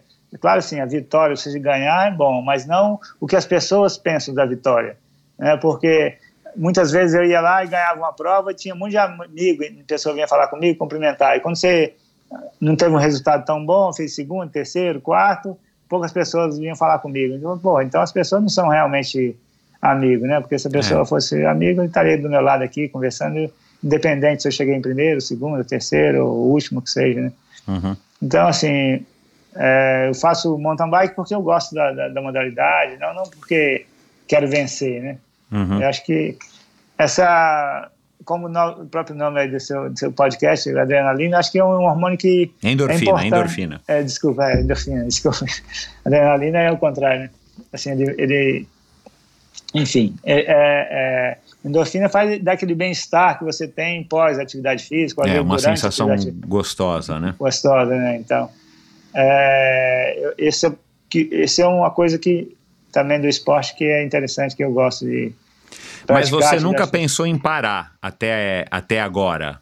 Ou já, ou, ou já passou? Porque assim, e é o que eu disse na abertura do programa, né? Você conseguiu é, ir se adaptando com o passar dos anos, né? Com as, com as mudanças fisiológicas no seu corpo. Aí você saiu do cross country, aí foi migrou para maratona, abriu a, a Z e de repente você, né, já tinha participado de algumas etapas do Pior Será, do Serapió, e de repente o Mário Roma te chama para fazer uma prova que de fato você, não você não precisa ser tão é, é, é, jovem do ponto de vista né, do, do- do físico, do vigor, para você ter resultado bom, porque são muito mais variáveis, né? E, e você compete na categoria Master, que te dá a possibilidade, como no triatlon também, de você ser campeão, campeão mundial, inclusive que você foi, é, sem ser o campeão jovem, né, com 20 e poucos anos, que é um campeão, né, enfim, de, de, de, sei lá, campeão geral, né? É, É você conseguiu passar por todas essas fases, pelo que eu estou percebendo, de uma maneira muito muito tranquila, se adaptando e o mountain bike permite isso. Você nunca pensou assim, não, cara, agora eu vou parar, conversou com a Maria Fernanda e falou, não, melhor agora parar, vou me dedicar a Z, eh, vou abrir uma marcenaria ou sei lá o quê. É, Você sempre quis se manter em cima da bicicleta e competindo, ou teve... Sei lá, você chegou a passar um ano sem competir. Com- como é que foi, cara, é- é- essa questão para você de ir mudando de, de categoria ou de especialidade. É, e, cara, nasceu o Gabriel, né? Você deve ter tido várias coisas na sua vida que poderiam ter te desviado o caminho, a própria AZ, um casamento, um medo, né? De, né? de agora ser um pai de família com o Gabriel. Como é que você se manteve sempre em cima da bicicleta e competindo? É, é assim, eu acho que essa questão da, da ultramaratona, essa prova que, o- que o Mário Roma me convidou, correu o Brasil Ride, é como se eu abrisse uma cortina assim e uma outra sala se abrisse, sabe? Você Uhum. abriu uma outra porta, Dá uma sobrevida. uma sobrevida ali na, na, na, na- na- até na motivação, sabe? É aquilo que eu te falei. Ah, o alto nível, maior nível da, da maratona é o KPR, que opa, então se eu puder ir, eu vou querer estar lá, entendeu? Uhum. E assim, só mudando um pouco, mas falando a mesma coisa, é, quando eu, eu fui correr pelo primeiro ano, em, em 2013, é, corri com o Nico, o Nico é extremamente competitivo, sabe? A gente ficou em 11 geral. E, por- e a gente largava na primeira fila junto com os principais eli- elite, entendeu? E por um, um dia lá eu cheguei a liderar a prova geral, geral, lá pelo meio, porque todo mundo parou para apoio, eu estava bem de, de apoio, não parei, o helicóptero me filmando, então eu falei, rapaz, voltei agora, foi elite. é, foi assim, foi é, emocionante, sabe? Mas de saber que você está no, no mais alto nível e está mesmo velho, já está liderando ali, sabe? E, mas, é uma assim, nunca- sensação boa. É, eu nunca pensei assim em parar total, porque a bicicleta, independente da corrida, da competição, eu sempre gosto de me manter ativo e, e- essa questão da, da bicicleta sempre me fascinou, sabe? Uhum, uhum. O que, que você E- acha que a bicicleta. É, é, em que ou como que a bicicleta te fascina? Essa liberdade de você, a, a sua energia é a propulsão, a propulsão, né? E a, a- essa sensação do- de liberdade do vento no teu corpo e tal, então ela é muito prazerosa Uhum, para mim, entendeu? uhum. É, voltando um pouco àquela questão que você falou do, do atleta profissional, do, do atleta, essa questão do- da, da sincronia, né? Sintonia entre a. a Ah, entre a duplas. dupla. Isso, é, É, é, é. isso. Esse é um assunto que eu É. acho super interessante. Vamos falar disso aqui é, agora. exatamente. Assim, é uma questão assim, que demonstra bem, ilustra bem essa questão da, da, da dupla. Assim, quando eu corri o primeiro ano lá em 2013, eu corri com o Nico, Nico Fitzmaia. E o Basti correu com o Robert Sim. A gente correu como oponente. Aí no final a gente conseguiu vencer, o Bart e o Rob foi segundo. No ano seguinte, eu corri em 2013 mesmo aqui com o Bart e o Brasil Ride, e aí o Bart falou, ah, a gente podia correr junto com o Cape Epic e tal.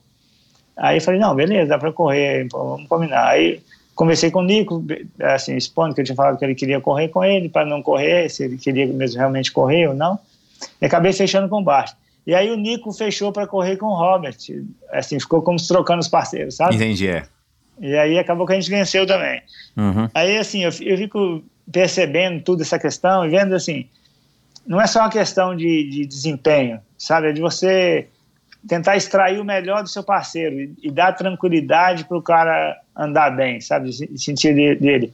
Ah, às vezes você está aqui a, a, dois metros atrás do cara, mas ele está liderando. Ele, ele, tem o conforto do ritmo, né? De, de ele botar o ritmo que claro, ele. Claro, é, tá no é ritmo dele, é. é. E assim, eu vejo vários atletas que às vezes ele está com um parceiro um pouco mais fraco, ele tem um desempenho muito bom. E se ele pega um parceiro mais forte, o desempenho dele piora. É, tá na cabeça. Porque ele né? já não é mais o macho alfa, vamos dizer assim, sabe? Ele não comanda. Então, agora, agora é. vamos lá, tira aí uma, um, umas dúvidas para a gente é, é, entrar um pouco mais nesse assunto. Como é que você chegou no Nico? Ele já te conhecia de, de nome? Foi o Mário Roma que apresentou? Foi algum amigo em comum que apresentou? E como é que você depois chegou no, no Bart? E como é que é essa negociação?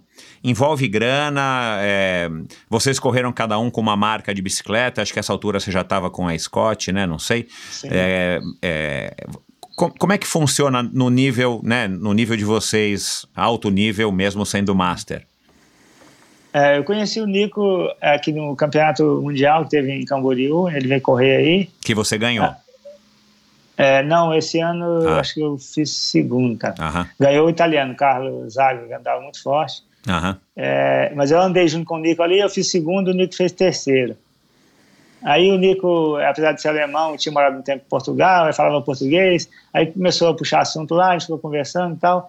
Aí ele falou, ah, tem um KPF, que ano que vem é, vai ter acho que 10 anos da prova, vai ser um, um, barulho muito grande, você não quer correr comigo e tal. Eu falei, ah, bicho, o que eu mais quero é correr essa prova aí, se tiver, tiver jeito a gente corre. Aí a gente correu, eu corri uma prova, eu fui para a África antes, até para ver essa questão de aeroporto, translado, fuso horário. O pessoal fala até de bactéria, né? Você entrar em contato com a bactéria que tem naquele local ali, para você não estranhar as bactérias. Então, aí a gente correu uma prova que chama Ride Rock, que é só uhum. pedra, bicho. Essa aí é Rootberg, só pedra. É, é, cinco dias só na pedra. E depois a gente correu a primeira edição que teve daquele Cape Pioneer. Sei. Aí, eu, uma viagem, eu corri duas provas, aí voltei, isso foi em fevereiro. Aí voltei pro Brasil, aí treinei pouco e já, já fui para correr o KPF. E a dupla, a, como dupla, vocês se deram bem? É, o Nico, assim, apesar do nome dele Nico Zen, o bicho é muito estressado, sabe? Mas ele é, assim, boa pessoa, então a gente acabou tendo alguns desentendimentos, é sobre questão de decisão. Mas eu sempre vi, assim, que eu, é, eu sempre, uma vez que eu estou inscrito com um atleta numa, numa, prova, e a prova são vários dias, eu procuro levar ele no melhor possível para a harmonia rolar, Exato, sabe? Você é. conseguir terminar e cumprir aquele, aquela etapa ali, aquele objetivo. Então, você assim, assume eu... o papel, nesse caso com o Nico, por exemplo, você assume o papel de de, sei lá, de, de apaziguador, né? É, é ponderado. Você não é o cara que vai partir para forçar ele é, a, a, a, fazer o que você quer. Você fala, beleza, é, cara, você não quer do é. jeito que eu acho que tem que ser feito, vamos fazer do seu mesmo, vamos, embora. Fazer, é. Aí, gente... e, e, foi assim também nas suas participações com o, com o Plínio, com o, com o Pauletti, com o Paulo Borges? Era essa a dinâmica? É, eu corri também algumas etapas com o, o Inácio Sprut, belga. Uhum.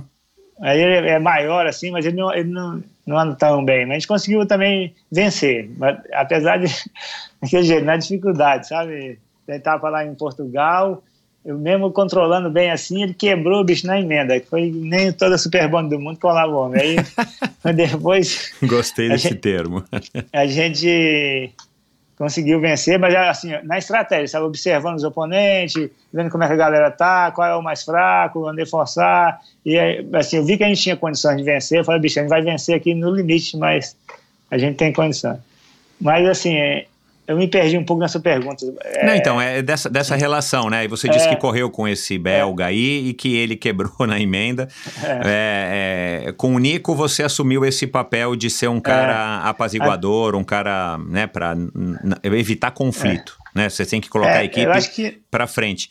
Era assim também com Plínio. Qual é a sua característica é. nas, nas equipes? Sempre predomina uma característica, é, deter, uma é, determinada depende, característica? Assim, se, eu, se, eu, percebo que o atleta está muito superior a mim, como o caso do Bart, em várias oportunidades teve melhor, ou então perceber onde ele é melhor, né?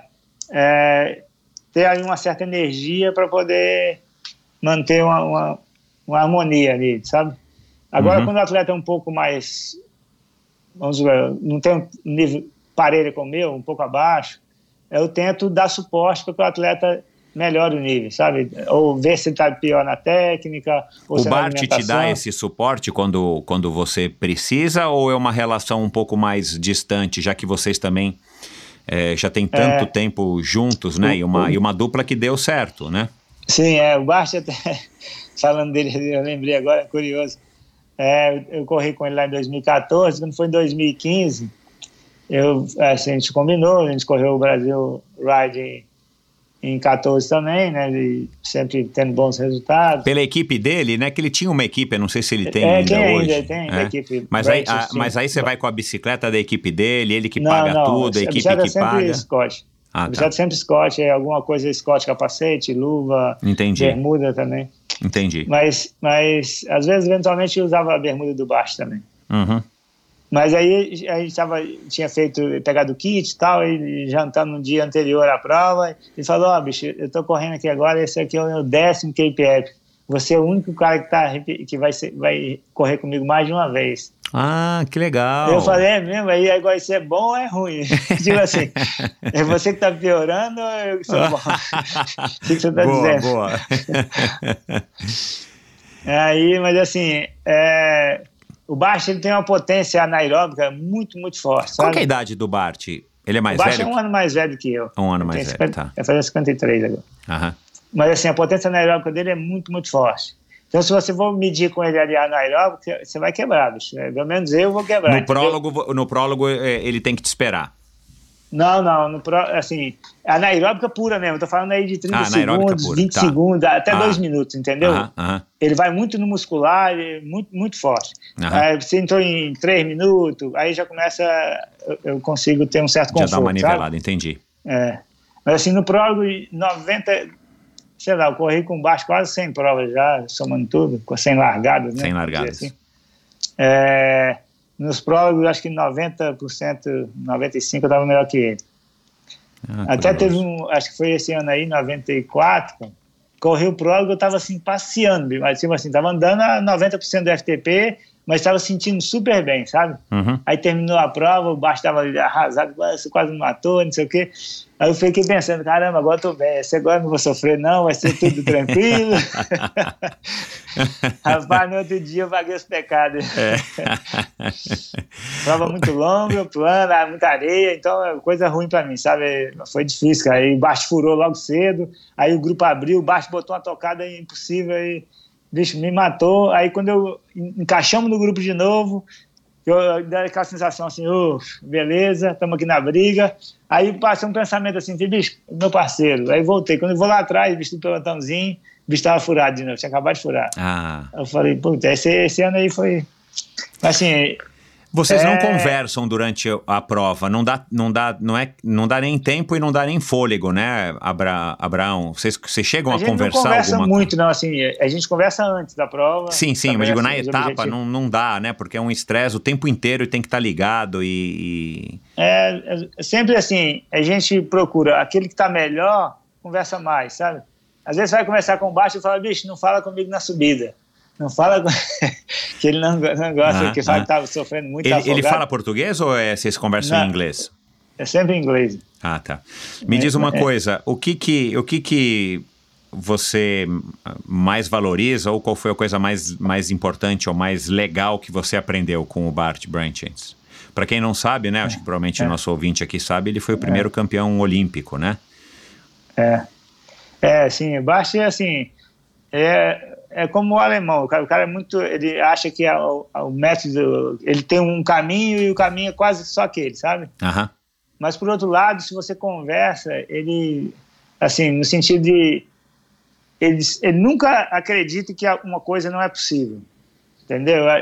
Às vezes, eu teve um dia que a gente tinha furado pneu no dia anterior, na etapa do KPF, e a gente pegou uma subida logo na largada no começo e a maioria dos atletas tiveram dificuldade. Aí ele botou um ritmo assim um pouco mais forte, uma etapa de 120 km, gente estava com 8. Aí ele botou um ritmo mais forte, ficou só um, um, australiano entre eu e ele, e logo lá em cima eu consegui encostar com ele, e falei, falei, pô, não é muito cedo? Ele falou, bicho, nunca é cedo. Se os caras deixarem, tipo assim, o cara deixaram abrir, por que, os caras deixaram abrir?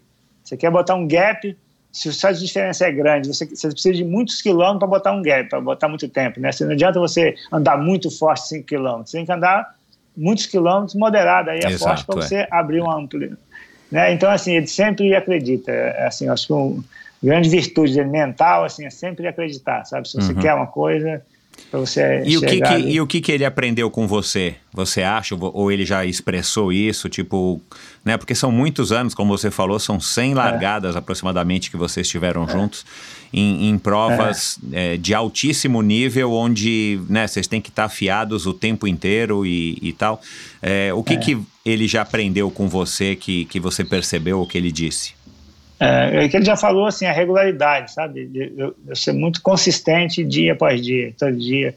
Ele já até fala, parece que você vai melhorando, a cada dia você está melhor, está melhor, entendeu? Você vai evoluindo, vai... É, teve um outro, outro KPF que a gente foi, cara, três, três dias, a gente foi pro sprint e eu perdi. Tipo assim, baixo tinha um sprint para ganhar e eu perdi.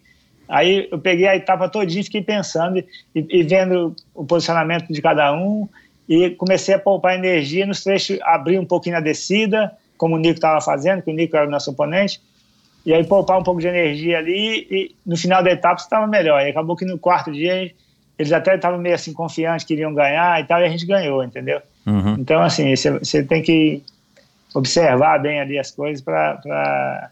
Às vezes um detalhe muito pequeno que faz uma grande diferença, sabe? Você acha que. Você acha é, você consegue determinar se essa característica, né, tipo, né, eu acho que você também é, é dessa você vai, vai se identificar com o que eu vou falar, é você é mais um, um, motorzão a diesel, né? Uma D20, né? Que vai, que vai pegando do que um, uma... Lembra da é. picape D20? Sim, você, sim, é. é. Do que um carro mais é, rápido. Assim, eu, eu sempre... Mas você acha que isso é, foi, foi surgindo com a idade ou se você tivesse participado, por exemplo, de uma Cape Epic quando você tinha 25 anos, essa também seria a sua característica? Não, eu acho que é uma característica assim que eu sempre tive, de, ah. de recuperar de um dia após o outro, sabe? Uhum. É, mas eu sempre, assim, nessas provas, eu sempre penso no dia, no dia seguinte, eu nunca penso só naquele dia, sabe? Apesar do objetivo é aquele dia, claro. você tem que estar tá sempre com o olho também no próximo dia, né? Se, como vai ser e tal. Uhum. E você administra bem essa história do ritmo, do dispêndio de energia. Tem a história que também ouvi em algum vídeo aí teu, que é, acho que até no teu próprio vídeo, quando você fala da Cape App, que isso é uma coisa importante, é, você tem que cuidar também do teu equipamento, né? Porque não adianta você estar tá é. lá na frente e de repente quebra uma gancheira ou uma roda é. quebra e você não, enfim, você vai ser muito é. prejudicado, né? É, até, até, você falando aquela pergunta sobre o Bart, ele mesmo já comentou várias vezes. A gente rodou aí cerca de 3 mil quilômetros entre eh, somando Brasil Ride e, e Cape Epic que teve num KPF que eu furei pneu. Mas eu rodei 3, esses 3 mil quilômetros sem ter um furo de pneu, sem ter uma quebra de corrente, sem ter nada de material, sabe? Então, Uau, cara, caramba, meu. É, aí o Lance Armstrong assim, do mountain bike, do mountain bike brasileiro. o Lance Armstrong ganhou sete etapas do Tour de France e nunca furou um pneu, né? É sorte. Então, cara, eu é, não acho que é sorte, é. né? Mesma coisa não, você. Eu é, acho que você tem, também, tem sorte, mas tem habilidade, né? Tem a pilotagem, tem você estar tá atento. Sim. Tanto pré né? Ainda mais no caso é. do mountain bike, né? Você tem que saber é. que, que a tua bike está pronta para aquela etapa. Né? É, calibragem, pneu, regular Exato, é, e, e, você tem que ter bons mecânicos e, claro, você tem que ser um cara atento à tua bicicleta. E depois, na hora de pilotar, você tem que pilotar de um jeito que você não vai massacrar a tua bicicleta é. para não deixar teu parceiro na mão, né? É, e esse, esse, essa vez que eu furei no Cape Epic, foi por, assim, por não estar tá focado, sabe? tinha um atleta que estava atrás de mim, e aí ficou meio muito próximo, assim, na descida. Eu dei uma olhadinha para trás, cara, tava descendo, a pedra rolou da, da roda dianteira e deu na traseira e furou. Mas não foi assim, foi uma coisa para se aprender também, sabe? De Uhum. focar mais na para frente, né? Você tá sempre atento ali que tá se passando. Uhum. Independente se o cara tá próximo ou não da, da tua roda, né? Uhum. Você, é, né, nesses quase 30 anos, né? Praticamente 30 anos de carreira, está completando também esse ano. Qual foi o ponto mais, mais alto para você, assim? Qual foi a, qual é a memória que você carrega, assim, em primeiro lugar, quando, quando alguém te pergunta, é, como eu estou perguntando agora? É. É, eu acho assim que a prova onde eu estava na minha melhor forma foi o Mercury Tour que eu corri em 98 e o Pan-Americano 15 dias depois, né, No em México. Toluca, no México. É. Uhum. Acho que foi, assim, vamos dizer, o auge da, da minha carreira. Uhum. E a gente correu também, cara, acho que foi em 90, e- 90 não me recordo bem, os Jogos Mundiais de la Naturaleza que teve no Sul aí, Eu lembro. é, do Aham. Paraná, que Uhum. é o, quem ganhou foi o Rasmussen. Uhum. A gente tinha acabado de chegar do Mundial, acho que foi em 95 esse Que aí. depois se tornou um ciclista de estrada, né? É, super pô, bom, e que depois foi pego no franguinho. doping, é, um magrinho, É. meio ruivo. Na verdade, ele foi pego na mentira, né?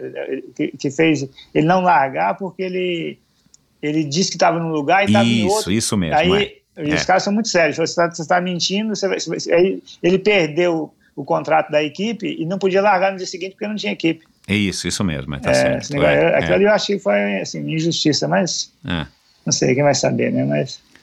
É, é, acho que Aí os Jogos da prova- Juventude que o Rasmussen ganhou, da, da natureza. Jogos da natureza. Então, assim, foi uma prova que eu andei muito, assim, em várias situações na ponta, ganhei algumas etapas, e tinha muitos gringos correndo aqui, sabe, muito pessoal da Europa, tanto é que no final os europeus todos se juntaram para ganhar, eu tava, eu fui até o último dia empatado no mesmo tempo com o canadense, Bill Hurley, e no último dia, que é um circuitão muito plano, muito vento, e os caras metendo um caminhão de tempo aí. Uhum. Mas foi uma prova assim que eu, muito brasileira, vou te ajudar, vou te ajudar, mas na hora mesmo ninguém achou nada, sabe? O, Mas, mas o Abraão, você nunca, é, é, você nunca pensou, você não teve a oportunidade de correr a Cape Epic com um brasileiro ou imagino que talvez não tenha muita gente também no teu nível com essa tua faixa etária? cara, eu nunca tive assim oportunidade de correr, porque é uma prova que requer uma logística considerável, né? Aí nunca tive assim, já imaginei correr, mas não no al- alto nível mesmo, sabe? Uhum. É porque eu sempre falo assim, é, comparar a Cape o Brasil Ride, é mais fácil você completar o Cape Epic do que o Brasil Ride. Aham. Mas um resultado no Cape Epic é bem mais difícil, entendeu? Uhum, uhum. Porque tem- é mais são mais competitivo, é. É mais competitivo, então é assim uma prova que requer um investimento muito alto, né? Se for para eu investir, se não for para estar ali competindo, acho que não sei, mais para frente. Acho que agora não. Entendi. E, e- e dupla mista não te, não te, enfim, não, enfim, não é, não é uma coisa que te agrada essa, essa ideia? Ah, também é uma possibilidade, né, cara? É uma possibilidade. Aham. É, acho, que é, acho que é legal de, de correr. É, vários atletas já. O Nico já correu mista. Outro dia eu vi o Frischneck correu mista lá com a, com a, aquela menina da Suécia lá, que até saiu agora do time da, da Scott. é. Anica, alguma coisa? Ah, eu acho que sei quem está falando, eu não estou lembrando do nome, É. mas eu acho que eu sei quem é. Fugiu o nome da, da menina agora. Aham. Mas é a menina que, que ganhou a Olimpíada, pô. Jo- é, Jane Hisver. Ah, Jane, Jane Hisver. Ela, É, ele o- correu, o Fishneck correu com ela. uhum. Ahn, e qual foi um ponto na tua carreira que, que, que, tipo, quase fez você, enfim, jogar a toalha e falar, não, cara, vou agora me concentrar só na, na minha assessoria, na AZ? Teve algum ponto, assim, que, tipo, te desanimou por alguma, enfim, né, por alguma questão? Não, assim, mais recente não, mas agora você falando aí, eu lembrei de. Foi em 93, cara, eu tive uma lesão. A única lesão que eu tive assim, mais séria né, nesses 30 anos aí de. Que foi logo, bike, então, né? no comecinho, né, da tua carreira. É. eu, eu cometi um erro, sabe? Eu tinha uma, uma sapatilha CID de encaixe, e aí, naquela época, o material era muito difícil, né? Nossa. Aí a sapatilha quebrou, cara. Fiquei um tempão andando de pedaleira com tênis. Aí chegou uma sapatilha nova, eu empolguei, botei o taco na sapatilha e pau na máquina. Andei 60 quilômetros desbagaçando em mountain bike. Aí o taco devia estar fora da posição, bicho, me deu uma tendinite no tendão de Aquiles. E aí, bicho, não sarava, não sarava. Fiquei aí bem uns, sei lá, uns dois meses e não melhorava. Até que melhorou, sabe? Mas assim. Mas, mas, isso, bem- mas isso chegou a, te, a, a, a, fazer você pensar, cara, melhor eu parar com isso? É, porque você depende do teu corpo, né? Se você tiver Aham. um problema aí, você perdeu tudo, né? E como tava bem no começo, assim, não tinha patrocínio, não tinha nada, dedicava, treinava, treinava e não, não era mais porque gostava e porque tava com energia ali para tentar evoluir, né?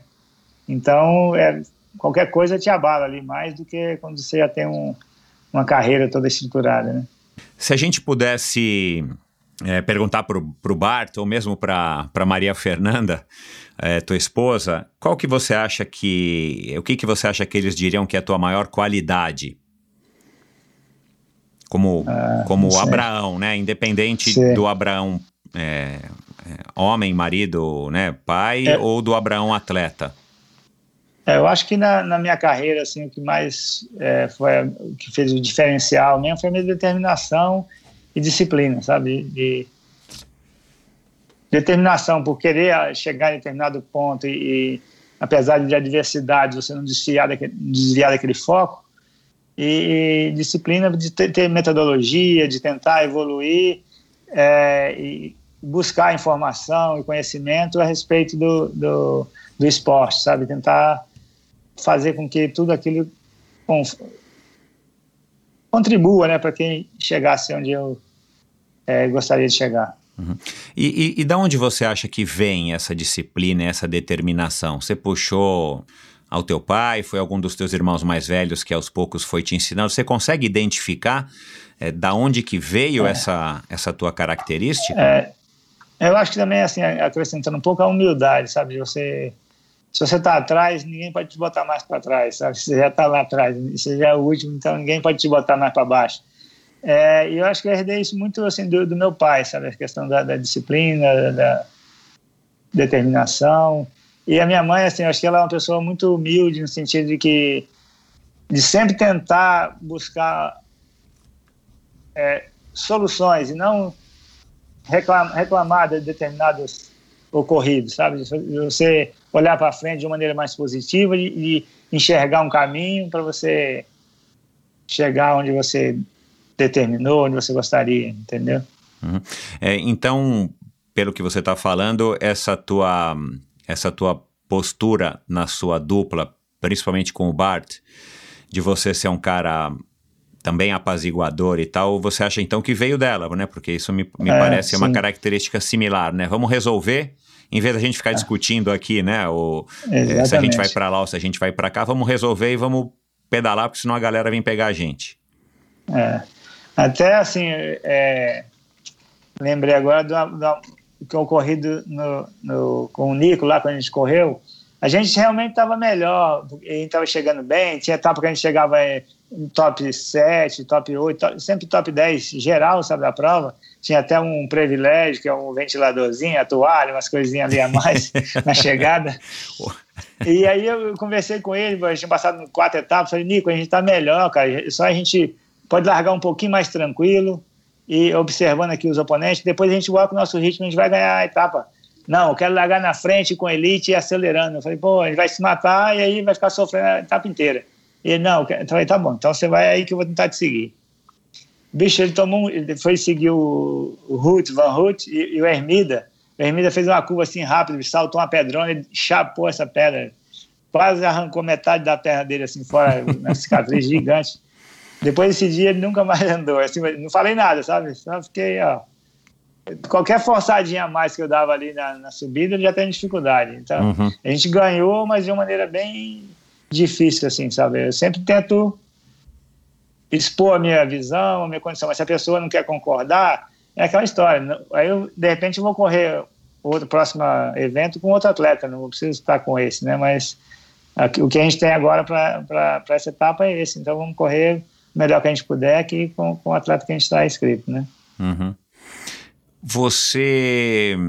Vamos falar de tecnologia agora, né? Você abordou um pouco esse assunto no começo. Você falou que gosta dessa história aí que o mountain bike proporciona, né? De, né? enfim, de você a, a, ajustar o seu equipamento. Tem calibragem, tem suspensão, tem técnica, né? Você é. É, e você começou a pedalar mais ou menos como quando eu, né? Assim, é, profissionalmente, eu no, no triatlo e você no mountain bike. As coisas evoluíram muito. Você hoje, Sim. você já falou de potência, né? Sim. Enfim, parece que você já usa potência há muito tempo. Agora há pouco você falou do FTP. Você é um cara que se adaptou legal e você curte, né? A, eu sei que você anda numa Scott Spark, mega super top aí, Team, não sei das quantas, que é uma super bicicleta. É, você é um cara que faz questão de estar tá com o melhor equipamento e estar tá entendendo do seu equipamento para que você curta a pedalada ou para você tanto faz como tanto fez, mas você a, a, aproveita porque você ainda quer ter desempenho e você vai então atrás da tecnologia, sem falar no fato de que você também é um treinador, então você também tem que estar tá, uh, antenado. É. Mas por você só, você é, estaria tão é, atualizado em termos de tecnologia?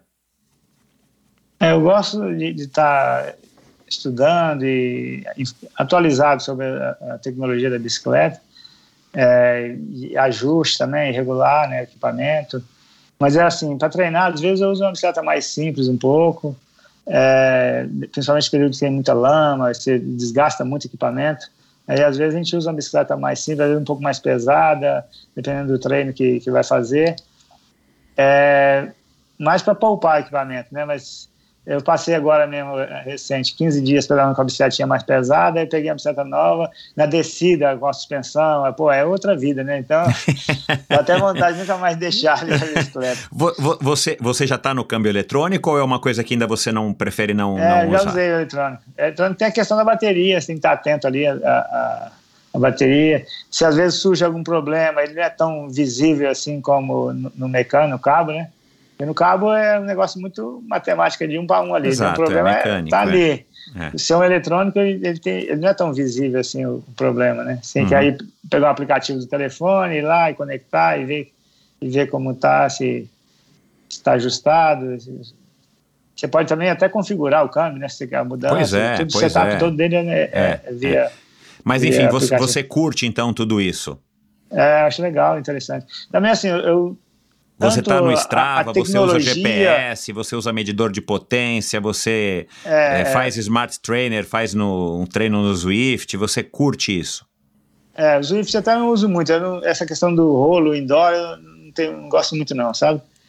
Mas assim, ao mesmo tempo eu cuido um pouco para não ficar escravo da ferramenta, sabe? De, uhum, uhum. Até as redes sociais hoje, se você ficar aí, às vezes você está vai ver você não está vivendo uma vida mesmo, você está vivendo para mostrar que está fazendo. Então, é, é. assim, ter essa preocupação, sabe, de, uhum. de ter esse cuidado, uh, tanto da tecnologia, e às vezes eu passo um período também, um mês, dois, sem marcador de potência, para você quebrar aquele paradigma ali. Entendi, de, ah, é, é desmamar potência. um pouco, é, para é, ver que você consegue viver sem.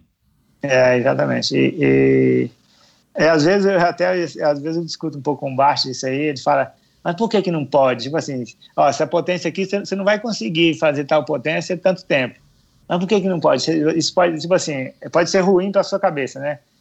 Nesse sentido, se você nunca, se você não acredita que você é capaz, você nunca vai realizar, né?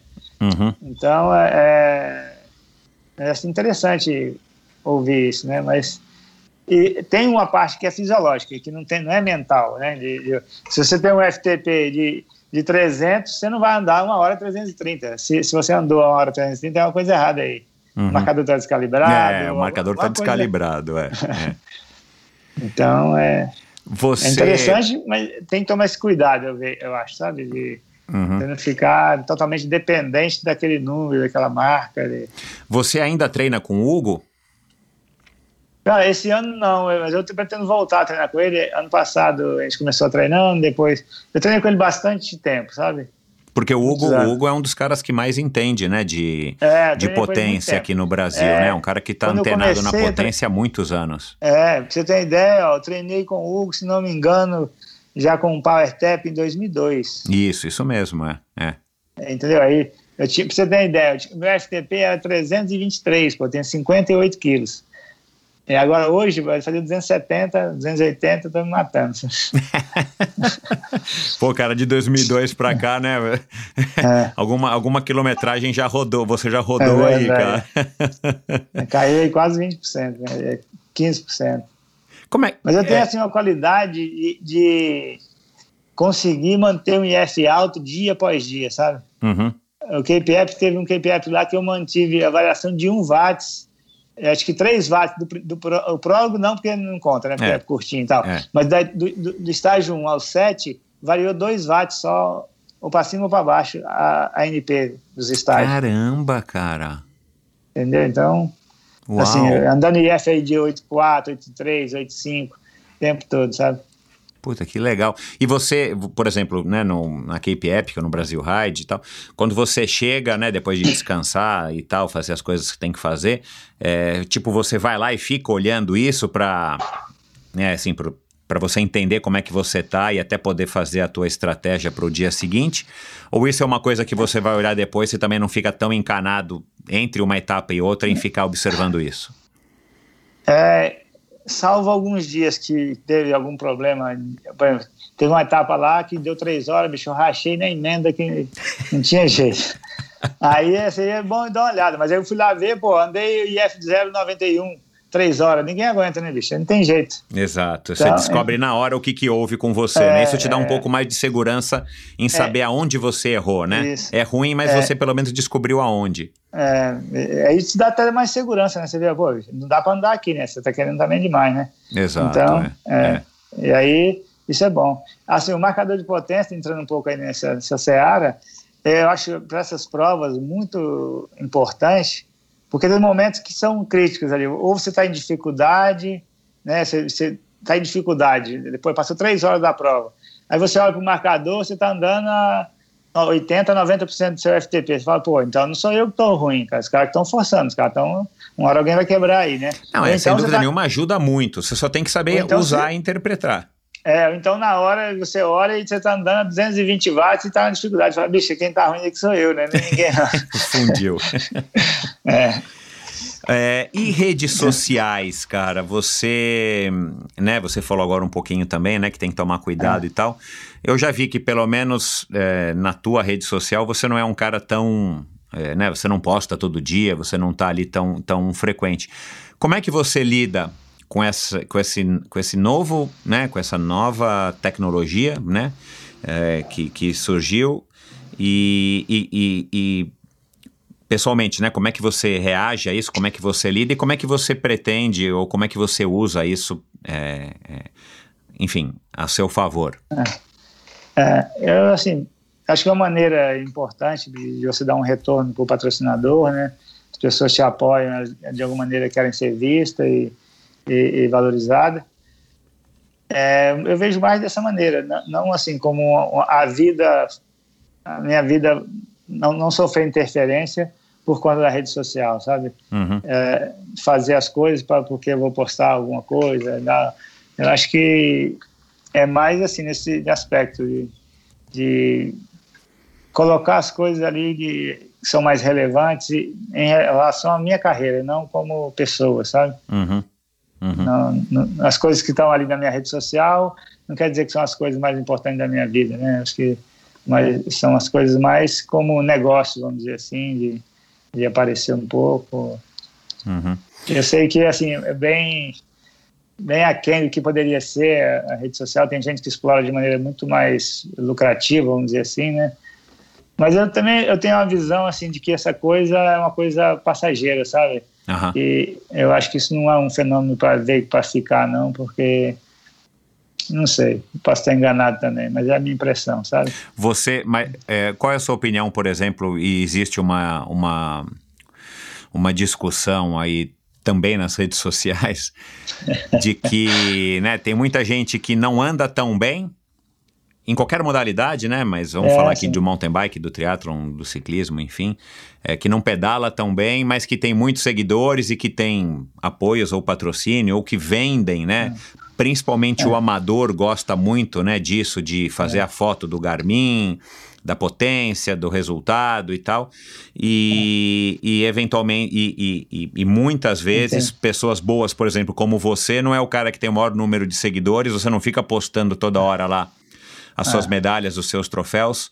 Né? por sinal, nesse vídeo do Maminhas, mostra lá que você tem um dois quadros muito legais no teu escritório, né, cara? Com a camisa da Cape Epic, as plaquinhas. Ah, Eu vou colocar o legal. link no post do episódio aqui para que as pessoas possam dar uma olhada. Que bacana aquele quadro que você fez. Enfim, você não tem uma foto dessa prova- provavelmente no teu Instagram, né? E É. você... E você é o maior vencedor da Brasil Ride e acho que você é o maior vencedor da Cape Epic também, né? Do Brasil. Master sim, é. Né? É, Master sim, é. Enfim, então assim, você é um cara que, que, que poderia estar usufruindo disso muito mais, mas não o faz. É, É. qual é a tua opinião a respeito disso, dessa polêmica entre os que não andam, mas parece que andam mais, do que quem anda e não aparece tanto? É, assim, eu acho que eu tenho que dar os parabéns para quem consegue, né, fazer essa, essa teoria, é uma coisa impensável, sei lá, 20 anos atrás, você não andar tão bem e ter patrocínio, ter coisa, eu tenho que dar os parabéns, que a pessoa realmente ela conseguiu ter seguidores, ter coisa, até algum cativa de alguma maneira ali o público que ela consegue. É, né? o público Então, gosta, né? Porque senão o é, público mas, não por outro consumiria. lado, é, eu acho uma pena po- porque, assim, eu já soube de alguns patrocinadores que deixaram de apoiar é, atletas de rendimento para apoiar pessoas de, de mídia social, entendeu? Então, é uma pena, eu acho que... Porque, assim, no final da conta, o que inspira e qual é o conteúdo dessas pessoas é o alto rendimento, né? Não vamos concordar que é isso? Não, eu, eu, Então, eu, eu, eu concordo plenamente, né? Mas eu também É. entendo a outro, o outro lado, e aquilo que a É, gente tá- falou. Se as pessoas, né? As pessoas que eu digo, se, se o- os fãs consomem é, as pessoas que estão postando porque, enfim, fazem um conteúdo interessante, quem somos nós para julgar que isso está certo ou que está é. errado, né? Mas eu acho que são É. dois, dois caminhos paralelos e que raramente se cruzam. Mas é, É, polêmico, que- né?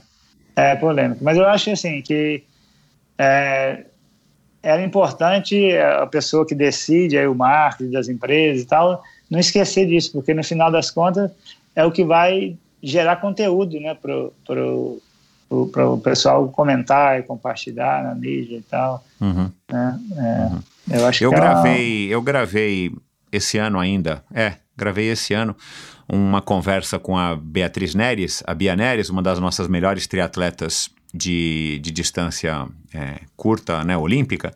certo. E ano passado, por conta da pandemia, ela não competiu, ou competiu né, bem pouco. E ela falou isso, eu percebi que, e eu fiquei um pouco é, é, surpreso com a declaração dela. Ela falou, eu percebi que para os meus patrocinadores o fato de eu não estar competindo não pesou tanto. Porque É. ela teve que se reinventar, ela já tinha seguidores, era uma moça que posta, enfim, ela, ela deve ter, É. sei lá, 30 e poucos anos também de uma outra geração, ela se dá bem com as redes sociais. Não é uma blogueira, Ah. é uma atleta profissional. Mas ela falou, eu acho que num tom meio tipo, puxa, cara, é bom por um lado, porque os patrocinadores estão gostando Continua. ainda, né? Continuam comigo. Mas ao mesmo tempo você fica, né? Tipo, pô, mas e aí, cara? E os meus resultados? Né? Tudo É. que eu suo, o tempo que eu, É. que, eu, que, eu, que eu me empenho, né? O sacrifício que eu faço para treinar e ter resultado, de repente não, não parece ser tão importante. É um tema polêmico isso, né? É verdade, assim. A gente tende a va- valorizar o suor, né? Vamos dizer assim, né? De você É pelo menos da nossa geração, né? A gente É, acha que exatamente. o esporte é vezes- resultado, né? É, é.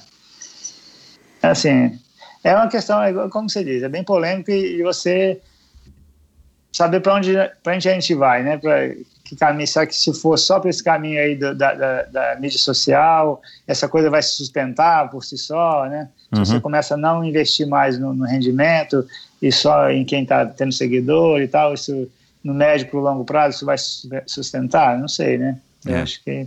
É. O, É. Abraão, como é que você. é, você está com 51 anos. é, como é que você. é, e treinando né, ininterruptamente, competindo no alto nível e tal, como é que você está lidando com o, com o declínio do teu vigor físico? Né? Você está conseguindo é, lidar bem, você ainda erra muito, você está usando, usando justamente a potência, os medidores e tal, é, é, os parâmetros, né, para que você vá sempre se ajustando é, a tua realidade física daquele momento, daquele ano, daquela fase, como é que tá? E, e na tua cabeça, principalmente, né? Como é que tá? Porque provavelmente você também olha para trás, como eu, e, e, e, olha os tempos que você está fazendo hoje e você fala, caramba, meu, um tempão atrás aqui eu faria isso e, e hoje eu não consigo. Como é que fica isso é, na, na, tua rotina de treino e também na tua cabeça? É, é falando um pouco, assim, dessa questão do, do, do treino, eu tenho, assim, tentando cair muito pouco ano após ano, sabe? Tem, tem, tem os parâmetros e tentando. Tem um local que eu sempre faço teste, nos últimos anos eu tenho feito teste naquele local, tentando controlar. Cada ano é mais difícil, né? Mas a gente vai tentando. E como é que manter. fica a cabeça? E como é que você Não, adapta aos treinos? Tem que ter essa humildade, vamos dizer assim, saber que o tempo está passando, que ainda bem que eu estou vivo, né? Porque a única maneira de não ficar mais velho é morrer cedo. Né? uhum. é, é, então é. a gente vai tem que agradecer alguma coisa. Não tem outro caminho, bicho, não, não tem jeito, né? Você aceita aí, isso bem ou ainda, é. dependendo do dia, você chega em casa um pouco chateado que você não conseguiu render o que você já rendeu? Não, até que eu consigo é, aceitar bem, sabe, essa, essa questão aí. E ver que. E também, assim, ano passado mesmo, que teve a pandemia, algumas coisas que eu queria realizar, como não tinha competição, que eu vou muito por objetivo, né? Ah, determinada data tem evento, então vamos preparar ali, a característica do evento é tal, então vamos preparar. Como não tinha, a gente começou, a gente melhorou o circuito que a gente tinha de cross country, que tem que perto de casa, então a gente várias das coisas a gente ajustou assim, realizou, sabe? De, então, assim, não é todo ruim estar tá fora da competição também, sabe? E não ter essa que assim acaba que tem muita correria, viagem e tal, você não tem tempo para realizar aquelas coisas que você acha que é prioridade, né? Vamos dizer assim. Uhum, uhum. E é, aí, pelo, que eu, pelo, que eu, pelo que eu acompanhei aqui nas pesquisas que eu fiz, você é um cara que tem sempre um calendário bem concorrido, né? Mundial é Cape Epic, é Brasil Ride, é, é brasileiro é, Araxá, é, enfim, você é um cara que é, não para é. quieto, né? É verdade. Aí esses dias é, do ano passado para cá já baixou bastante, sabe? Até em julho do ano passado, cara, eu tive Covid, né? Então. Ah, assim, você pegou. Uns, é, fiquei uns dias sem treinar e tal. Depois, na hora de voltar, bicho, é difícil, porque, assim, essa doença, ela dá. Ela me deu muita dor muscular, sabe? Mas Uau. neural, assim. Sei. Que é, que é uma dor que você não. E depois que passou os efeitos, assim, os efeitos primários, né, que seria carga viral e tal, não tive efeito inflamatório aparente nenhum. É, fico Teus pulmões ficaram preservados? Sim, fiz o exame. Que bom, é, ultrassonografia. Só que eu demorei muito, cara, fiquei meio preocupado para atingir meu VO2 de novo, sabe? Porque, assim, como eu tenho aquele WQO5, que é o software que analisa os treinos, uhum. e eu tenho um marcador de potência que é o mesmo, lá você tem um resultado de VO2. Para chegar no meu VO2 de novo, cara, levou mais de três meses. Uau. É, cara, a doença não é. é cara, a gente não é pode vacilar. A gente não sabe o que vai acontecer com a gente se a gente pegar, né? Não adianta a gente olhar o é. amigo, o vizinho ou ouvir aqui não, o teu é, depoimento. Cada um é, cada um. É, cada um. de uma forma, é. é. Você é, o cara que, é um cara que tem que treinar todos os dias, Abraão? Senão você fica não. tenso. Não, não. Eu treino em média cinco vezes por semana. Bom, mas é quase todo é. dia. Enfim, é, mas todo é. dia, você, é, cinco vezes por semana, você faz uma atividade. Mas você pedala cinco vezes por semana? Ou você corre, se diz que gosta é, de fazer um trekking, ou você faz eu, musculação? Eu cinco vezes por semana. Porque também, assim, eu trabalho dando aula às vezes, sabe? Tem, tem, só tem um aluno que eu pedalo com ele já há muitos anos. Aí fica meio ah, três tá. vezes por semana eu pedalo com ele. Aí mais duas vezes eu faço treino. Então. Ah, entendi. Tá. Acaba que mas, Mas eu, treino, eu treino para você, um treino, um treino assim que para você é treino, né? Não só dar aula e acompanhar é. algum aluno. É, você acha que o quê? Né? Se a gente fosse tirar Quatro uma média, quatro. Tá. Quatro vezes por semana. E os outros dois dias você intercala ou você tipo descansa dois dias seguidos? Eu não gosto de descansar dois dias seguidos, não. Geralmente um dia. Uhum. Uhum. Um dia e pe- pedala dois, três, e mais um dia, sabe? Mas, por exemplo, durante o Covid, né, quando você pegou o Covid, você teve que ficar sem treinar algum tempo. É, é uma coisa que te deixa mais nervoso? A, Maria Fernanda já fala, ih, já tá mal-humorado porque não treinou. Você é um cara que tá viciado nessa, nessa é, adrenalina e na endorfina do treino? Ou você é um cara que, que, que enfim, que já aprendeu? Não, tranquilo. Assim, no começo, às vezes, eu fico querendo treinar, depois passa uma semana, duas, eu não quero treinar, mais- treinar mais, não. Fica, fica só quieto. É a inércia do corpo, né? Ou depois, vou pra fazendo esporte é ou não trabalho, fazendo. Sabe? Você, você vo- está meio destreinado e tal, para retomar é complicado. Uhum. Eu É, acho que qu- quanto tempo vai passando, quanto mais velho vai ficando, mais difícil é essa voltar, sabe? Cara, a gente tem. É. Eu, assim, eu tenho esse lema, cara. A gente tem que tomar um cuidado depois dos 40, 40 e pouco, de não parar por muito tempo, porque, claro, a volta vai ser cada vez mais difícil, cara. É Tá verdade. tudo mais difícil, mas a volta vai ser mais difícil. Por mais que você É. tenha memória é, muscular, você é um cara que ainda anda no alto nível, cara, não, não vai ficando cada dia mais fácil, pelo contrário, né? É. Tá cada dia mais difícil. Isso que você falou é legal. A gente tem que tentar amortecer a queda do rendimento o máximo possível, que é o que acontece numa etapa, numa prova em etapas, né? Como o Brasil Rádio ou como a Cape Epic. Eu acho que a, a dupla que vence é a dupla que é, caiu menos o rendimento desde a primeira etapa, né? É. Porque é difícil Verdade. você estar mais forte, andando mais rápido na última etapa do que na primeira, embora muitas vezes aconteça, mas é mais difícil.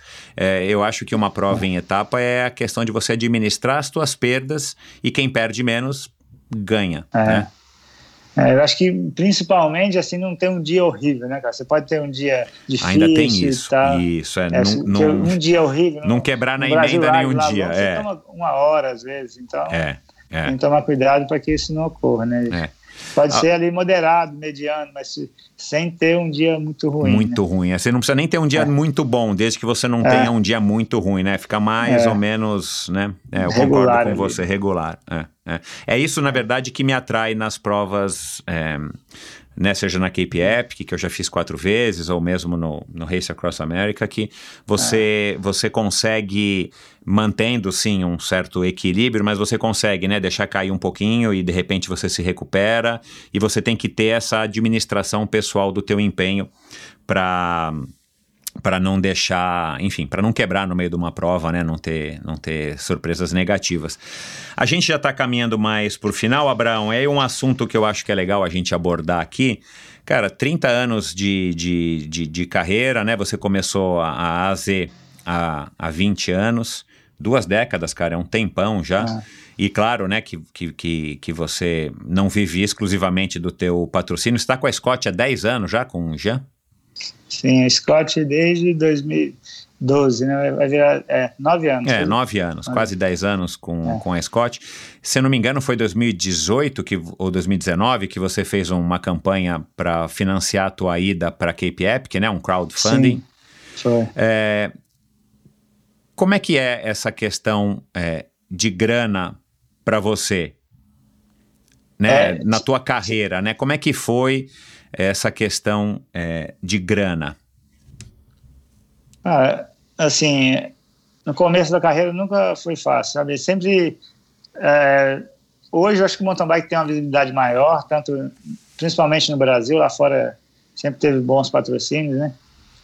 E na minha época era mais difícil, assim. Eu acho que o melhor contrato que eu tive, falar assim, valor em dólar, foi 1.700 dólares é, mensais, né?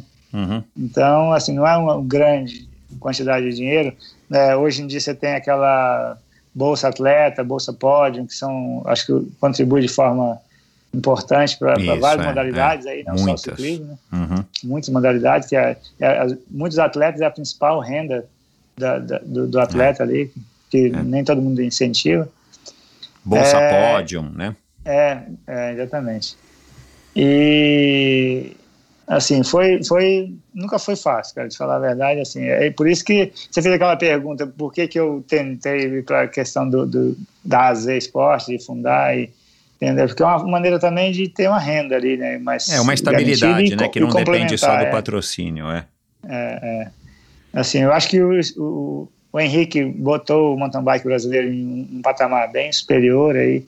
E contribui de maneira ter uma visibilidade maior, né, a modalidade, chegar em outro, outras mídias que não, não chegava com, antigamente. Então, é, eu acho que é um trabalho importante que só tende a crescer, eu acho, sabe? E, e, porque esse movimento começou, a venda de bicicleta no mundo hoje está uma quantidade assim explodindo, né? aumentou ah, demais. Sim, é, é. Então, uh, apesar de não ter tanta competição, tem muita gente pedalando e daqui a pouco, quando as coisas começarem a normalizar, eu acho que muita gente vai estar tá assistindo, se interessando pela modalidade, entendeu? Tomara. Tomara. É. Tem muita gente apostando nisso. Eu, inclusive, eu acho que é. É, esse sim é um cenário que pode pode mudar para melhor, né? No, no é, pós-pandemia, né? As pessoas mais interessadas, pedalando mais. Eu não sei como é que está em Brasília, faz muitos, muitos anos que eu não vou para Brasília. E, eu não imagino, porque Brasília é uma cidade né, toda peculiar aí com relação a, aos eixões e, e tal, as quadras. Mas aqui em São Paulo, no Rio de Janeiro, cara, assim, as pessoas têm, têm pedalado de, de, de Enfim, pedalado, né? Não importa se é. né, de mountain bike é. ou competindo, mas as pessoas estão pedalando cada vez mais, isso é muito legal, né? É, aqui em Brasília também, o número de, de praticantes... Aumentou, é. Tem ciclovias aí demais. pelos eixões, tem sei, ciclovia, tem... tem... o Parque da Cidade, que é aqui no centro de Brasília. É. Na cidade de satélite também tem parques. E às vezes você vai nas trilhas, tem muita gente construindo trilhas próprias para pedalar. Você vai, às vezes está bem cheio, assim. Às vezes a pessoa quer ir lá fazer um treino um pouco mais puxado, às vezes no final de semana não é mais indicado por conta disso, tem muito tráfego, é, às vezes, sabe? É, é lota, então, igual é, que a ciclovia. Muito legal é. de ver, assim, por, ao mesmo tempo que é torna um pouco mais perigoso, é muito legal de ver que tem tanta gente praticando, Então, sabe? é, é. é. Abraão, tem um recado aqui que eu quero tocar aqui para você. É. Vamos lá. Eu conheço o Abraão acho que há mais de 20 anos, né? Quando ele era oponente, né? Na nossa época de, de equipe aí, Ravel, Odair, e, e ele corria para uma outra equipe. Então a gente estava sempre junto, sempre convivendo aí nos campeonatos tal, e sempre um atleta de altíssimo nível, sempre um oponente de nível, né? Então a gente sempre teve um excelente relacionamento. E aí, felizmente, quando ele deixa de ser um atleta de elite, passa a ser um atleta master, a gente vem a se aproximar e a gente consegue fazer um, um trabalho junto. Né? Ele passa a andar de Scott, né? passou a focar nas ultramaratonas, começou a correr o Epic. Então, eu acho que foi um grande uma grande satisfação para a gente, né? É ele é uma referência como treinador, ele é uma referência como atleta, ele é uma referência como empresário do setor. Então, para a gente realmente estar tá junto com o Abraão hoje é uma coisa muito satisfatória e muito bom para a marca também. É, Esse foi o Jean, Giancarlo Clini, é. importador eterno aí da, da Scott. É. Já sempre tive um excelente relacionamento com ele, quando ele falou aí, era muito acirrada a disputa aí na época do eu Ravelli na categoria Elite, principalmente no Campeonato Brasileiro, né? na Copa Internacional também, antiga Copa Ametur. Então era, era assim, uma disputa muito saudável. E o Louro, que apoiava a gente lá, o Fernando Louro, na, me apoiava nas corridas, ficava sempre uma disputa assim muito bacana, sabe? Uhum. Determinado circuito o Ravel ia melhor, e outros eu ia melhor, mas sempre de maneira muito saudável essa disputa. Acho que bons momentos aí já vivemos juntos. E hoje eu estar com, com o Jean aí, com o apoio da Scott, para mim é uma excelente marca, né? E uma pessoa também que me deixa muito à vontade, assim, para usar a bicicleta, para divulgar. Então, não, não tem muita cobrança, apesar de ter o apoio. Então, para mim, é um relacionamento bacana aí com ele. Que legal. Você. É, né, eu, eu, conversei um pouquinho com, com o Jean e, e conversei também com, com algumas outras pessoas e eventualmente acabei comentando aí a teu respeito. É, você é um cara que construiu aí amizades boas e você tem uma boa reputação no meio, né, Abraão? Isso é muito importante justamente, é, não somente, perdão, não somente pelo fato de que você ainda está é, competindo, né? Quer dizer, você está aí no meio, né? É, mas também para que você perpetue aí o teu negócio, né, a tua, a tua, o teu negócio principal aí, que é a AZ, né? Isso deve dar uma, uma sensação bacana aí de, de, de gratidão, né, cara, assim, é, é, por essa reputação construída e ao longo de tantos anos e construída com muito suor, né? É, assim, eu, eu fiz grandes amigos aí no meio, então para mim é muito uma satisfação muito grande sempre que a gente vai nos lugares as pessoas reconhecerem o meu trabalho e falarem bem do, do que eu já fiz, né?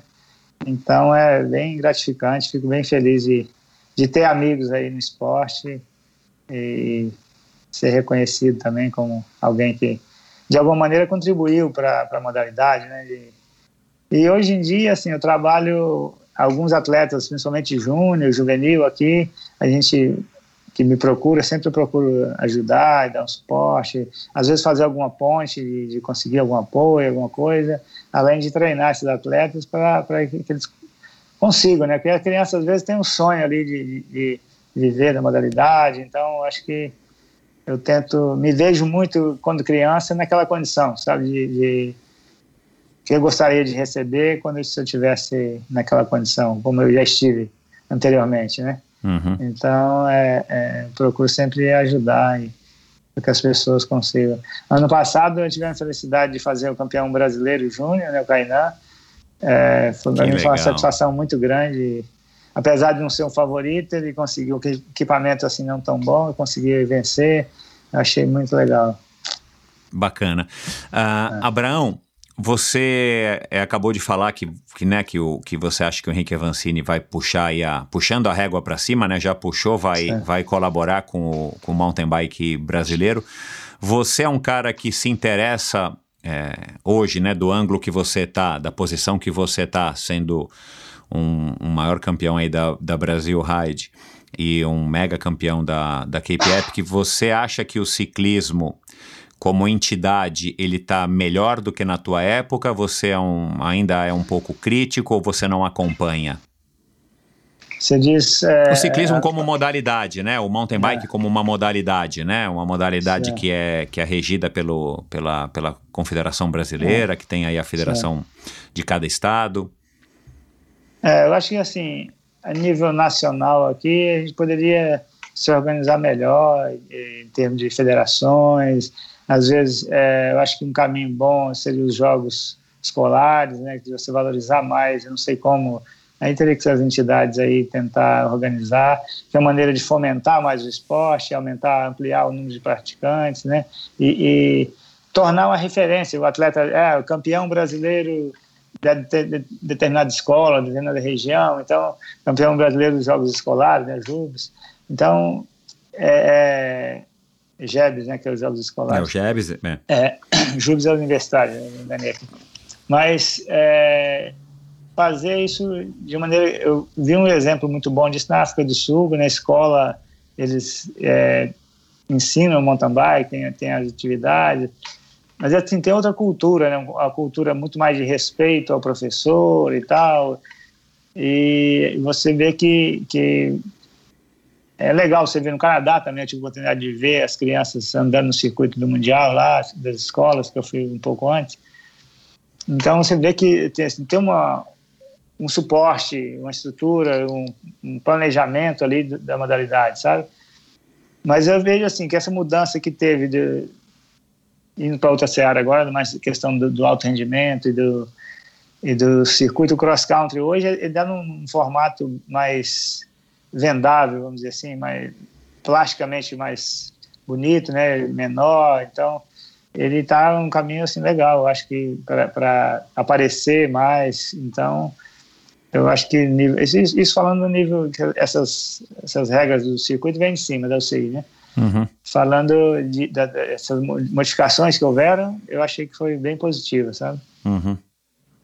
Você acha que você nunca foi chamado, você não tem vontade, ou você não pensa em, é, em, enfim, participar de alguma, de alguma maneira. É, você, você já disse que está fazendo aí a, a tua parte é, como treinador, né, de jovens talentos certo. e tudo mais, mas eu digo de uma maneira mais oficial perante algum órgão, seja a Federação Brasiliense ou é, se associando com outros ex-atletas para estar tá dando uma colaboração mais, sei lá, mais efetiva. Você acha que isso não é uma saída é. para o nosso esporte?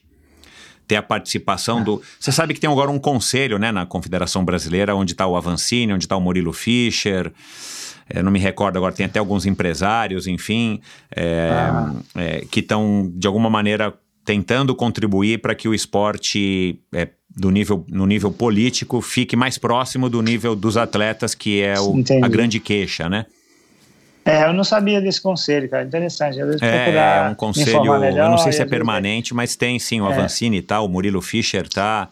Enfim, tem mais duas pessoas que eu conheço que estão, uma delas, inclusive, um amigo meu que não é ciclista ex-ciclista profissional, é um empresário, mas que está no conselho, Sim. justamente para deixar a coisa um pouco mais misturada e talvez é. menos para o lado da política, mas sem perder a política porque é necessário, mais para o lado do atleta para que fique uma coisa mais enfim, mais representativa, é. né? Sim, acho que é importante ter várias pessoas de vários pensamentos diferentes para poder, uh, na diversidade ali, você tirar um consenso, né? Exato, é. É. Pensa só para um lado. você nunca pensou sentido. em participar, sendo que você é um cara que ainda está nativa né? e é uma lenda? É, eu até tentei, cara. Assim, pensei, na verdade, tentar, não tentei. Pela federação aqui, metropolitana, que é a Federação do Distrito Federal, uhum mas eu vi que é meio muito assim político, tem muita coisa errada, aí preferi Entendi. ficar quieto, sabe? Não uhum. me envolver muito não, porque assim, eu penso que às vezes você passou muito tempo aí para construir uma, uma carreira aí sólida e sem muito contratempo, sem nada coisa errada, e você vai envolver com um negócio desse, às vezes por causa de uma besteira você vai Entendi. ficar mal visto de alguma maneira. É. E... É.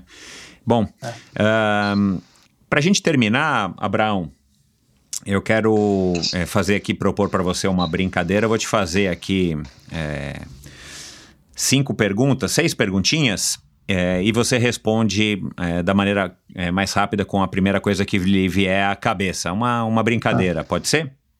Pode ser. Legal, isso aqui eu não tinha te avisado, né? Porque isso aqui tem que é. ser surpresa. pedra ou espinho? Pedra. só para contextualizar, né? Na Cape Epic tem espinho pra caramba e tem pedra. Depende tem do pedra. ano, tem mais um, mais outro, né? O espinho fura é. e a pedra fura também, né? Mais difícil de mas, andar, né? É, mas eu acho que a pedra, ele, ela, você tem mais controle, sabe? Né? Os espinhos, ele é a gente não vê, muito né? ocasional ali. É. Não, e tem espinho, para quem não, né? Para quem não, nunca foi lá, tem espinho, sei lá, de 10 centímetros, né, cara? Tem uns espinhos é. bizarros. Um curioso, é uma curiosidade para quem for correr o Cape Epic, você nunca deve passar em cima do cocô do elefante, hein? Porque ele come muito espinho para digestão, e aí é. Você, é certeza que você vai furar o pneu. Isso mesmo, olha lá. É. Olha lá, momento cultural aqui, né? O cocô é. do, no começo foi o cocô do, do, do que que foi o cocô no começo? Do coelho, do, do coelho, é. agora cocô, terminamos com o cocô do elefante. É... O cara me fala isso lá, não acreditei. Então, é, cara, aquele país é magnífico. É, é. Cross country é, XCO ou maratona? Se tivesse XCO. que escolher, XCO. XCO. É, um é, ídolo. hoje em dia, dentro ou fora ídolo. da bike? Um ídolo. Rapaz, eu não sou muito de ídolo, não, cara. Te falar a verdade, eu acho que assim, eu. Foi pra ver um ídolo, eu vi a minha mãe, assim, acho que pela simplicidade dela, pelo jeito. Como é o nome pela... dela? Dona Terezinha. Legal, dona Tereza. Acho, acho, que assim, o ídolo seria aquele onde você desejaria estar, né? Vamos dizer assim, um, uma posição que você. Eu acho que a, a, maneira dela levar a vida é uma maneira a, muito a se contemplar assim, e, e e criou, seis, é. e criou seis filhos, né, cara? É, Imaginou você é. hoje com mais cinco, além do Gabriel? Pois é, ia ficar doido, né? fora a grana, fora a grana. É, é. Se você tivesse que escolher uma bicicleta para pedalar o resto da vida, tudo bem que vai ser uma Scott, mas assim, que tipo é. de bicicleta que teria que ser? Quais, quais as características dela? Ah, acho que ia ser uma full, né? Uma full aí de cross country. Você compete a Cape Epic e a Brasil Ride desde o começo de full? Não, eu corri o Brasil Ride primeiro de 26 Ride Tail. Nossa senhora, meu. É. E depois corri de hard T, depois corri de 27,5, corri de 29, corri de full. Tem alguém da elite hoje no mountain bike da, da Cape Epic ou da Brasil Ride que corre de hardtail? Hardtail, a elite não. Não, né? É, eventualmente, não, elite não. É. Você sabe que na minha época, né, a última prova que eu fiz da Brasil Ride foi 2011. Cara, da Brasil Ride não, da Cape Epic. É, todo mundo corria de, de, de hardtail, né, cara? É uma época, É. anti- enfim, É. é antiga, né, 10 anos É. atrás. Mas todo mundo corria de hardtail, eu não acreditava, né, porque, enfim, não sou mountain biker, eu achava um absurdo. É, mas hoje então mudou, né, a tecnologia das mountain bikes É, acho mudou que muito. 95% é full. Entendi. É, tem essa estatística. Agora uma pergunta Quando, legal. assim, Hã? a hardtail é bom para você correr quando você só tem é uma boa opção quando você só tem a hardtail, entendeu? Boa. É, agora uma pergunta capciosa aqui pra você, hein? Ah, certo. Brasília ou Cape Town? Ixi. Brasília tá em casa, né? Mas Cape Town é uma maravilha, não é, cara? É verdade. Uma é cidadezinha verdade. gostosa, né, cara? É, mas é aquela história, bicho, é, a gente não conhece a cidade, né, velho? Aham. É uma ideia como turista. Exato, é verdade, é verdade. É. É, a gente passa pouco, a gente, a gente passou muito menos, você principalmente, eu principalmente, mas muito menos dias em Cape Town do que a gente passou na nossa própria cidade. Mas é uma cidade que, enfim, me atrai bastante.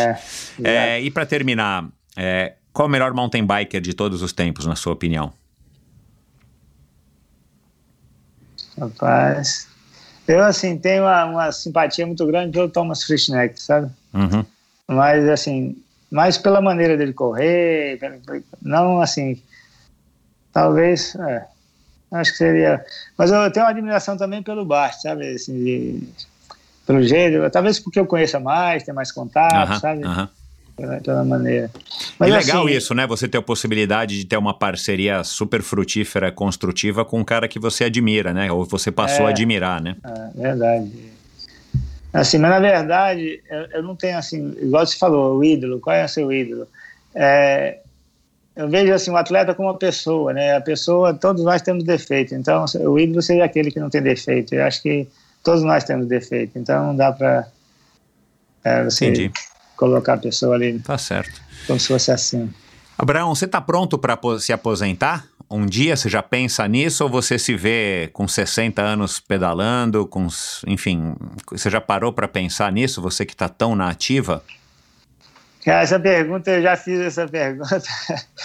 e a resposta que eu tive é a seguinte, cara, quando você começar a não ter mais a capacidade de determinar o momento que você vai começar a sofrer numa corrida, num treino, eu acho que está na hora da gente parar de, de competir, sabe? Se você quer seguir e começa a sofrer antes que você determinou, eu acho que está na hora de parar, sabe? Mas por enquanto, assim, não chegou, mas pelo menos a competir, né? Continuar pedalando, eu acho que eu vou continuar por um bom tempo. Enquanto, Uhum. gente- Mas eu acho que quando a gente perde essa capacidade de determinar quando você vai começar a sofrer, eu acho que. Porque a bicicleta é muito prazeroso, né? Mas se você eh, começou ali a corrida, mal começou, você já está sofrendo mais do que você imaginou, acho que está na hora de De parar parar. por aí. Bacana. Abraão, é, vamos falar aí agora da A a Z, vamos falar agora da tua carreira num futuro 2021, né? Um futuro bem próximo aí e um futuro né, um, um pouco mais distante. Quais são seus planos? Esse ano você vai fazer training camp, se a pandemia permitir? Quais são as provas? Eu É. sei que você vai fazer a Brasil Ride. Faz uma propaganda aqui da, da AZ É. e da, e, e, enfim, e sua. Beleza.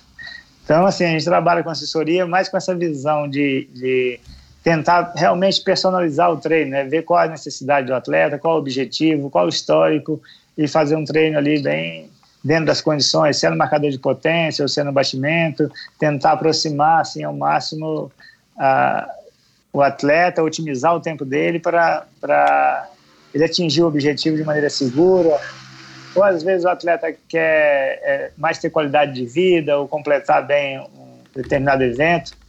Então, tentar ver qual a necessidade e ajudar essa pessoa a chegar ali onde ele, ele deseja, né?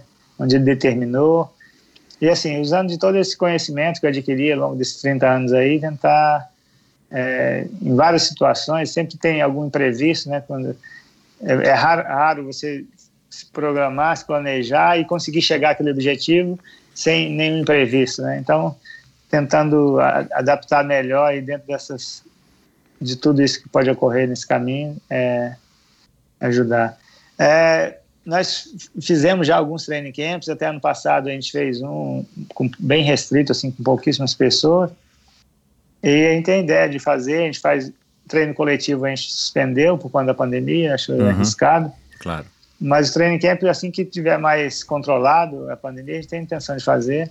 A gente já fez em Pirinópolis, aqui em Brasília mesmo. Tem alguns trilhos mais conhecidos aqui. E vamos. E esse ano eu estou inscrito no, no Brasil Ride, né? Cape Epic, é, o Campeonato Brasileiro. Agora nós não são no mesmo período? Foi chato isso, Não, né, pro Mário Roma? Parece que, parece que o, o Brasil Ride vai, vai ser em novembro. Já foi estipulado já, início de Ai, novembro. que 15 bom, dias é, que bom. Termina o Epic, daí 15 dias inicia o Brasil Ride. Uau. Ah. Bom, Aí pega vai- já o pessoal vai- no ritmo de prova, né? Tomara que venha É. muita gente aí competir aqui. É, acho que vai vir bastante gente.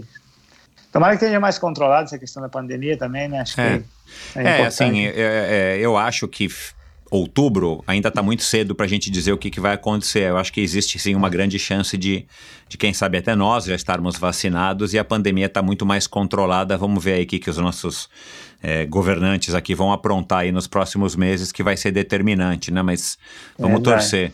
Mais alguma prova esse ano, se, se houver? É, o brasileiro de cross country, ano passado teve, né? Acho que tem umas, umas restrições ali de horário de treino, é, uso de máscara, distanciamento, abastecimento também. E, mas a prova aconteceu, né? Eu acho que pelo menos de cross country deve acontecer.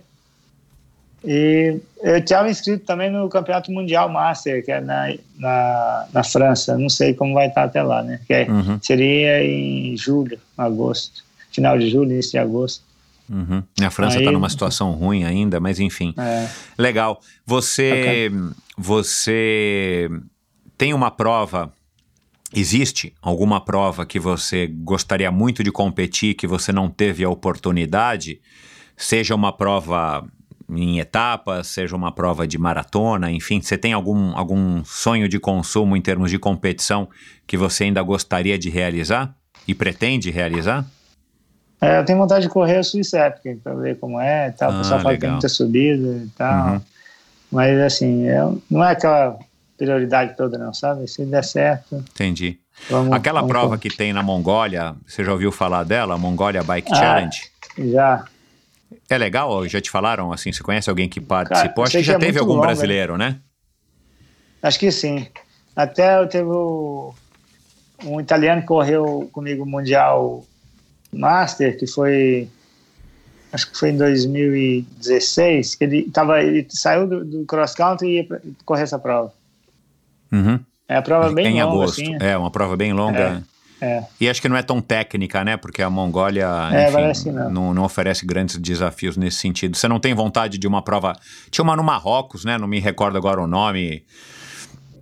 Uma prova que você Ah. tinha que dormir na, na, na- naquelas tendas lá, que agora me fugiu o nome, enfim. Você não tem vontade de É. fazer uma prova mais exótica, mais exótica É, eu do que fiz a aquela Cape prova na Colômbia, eu achei muito legal, né? La Leyenda del Dorado.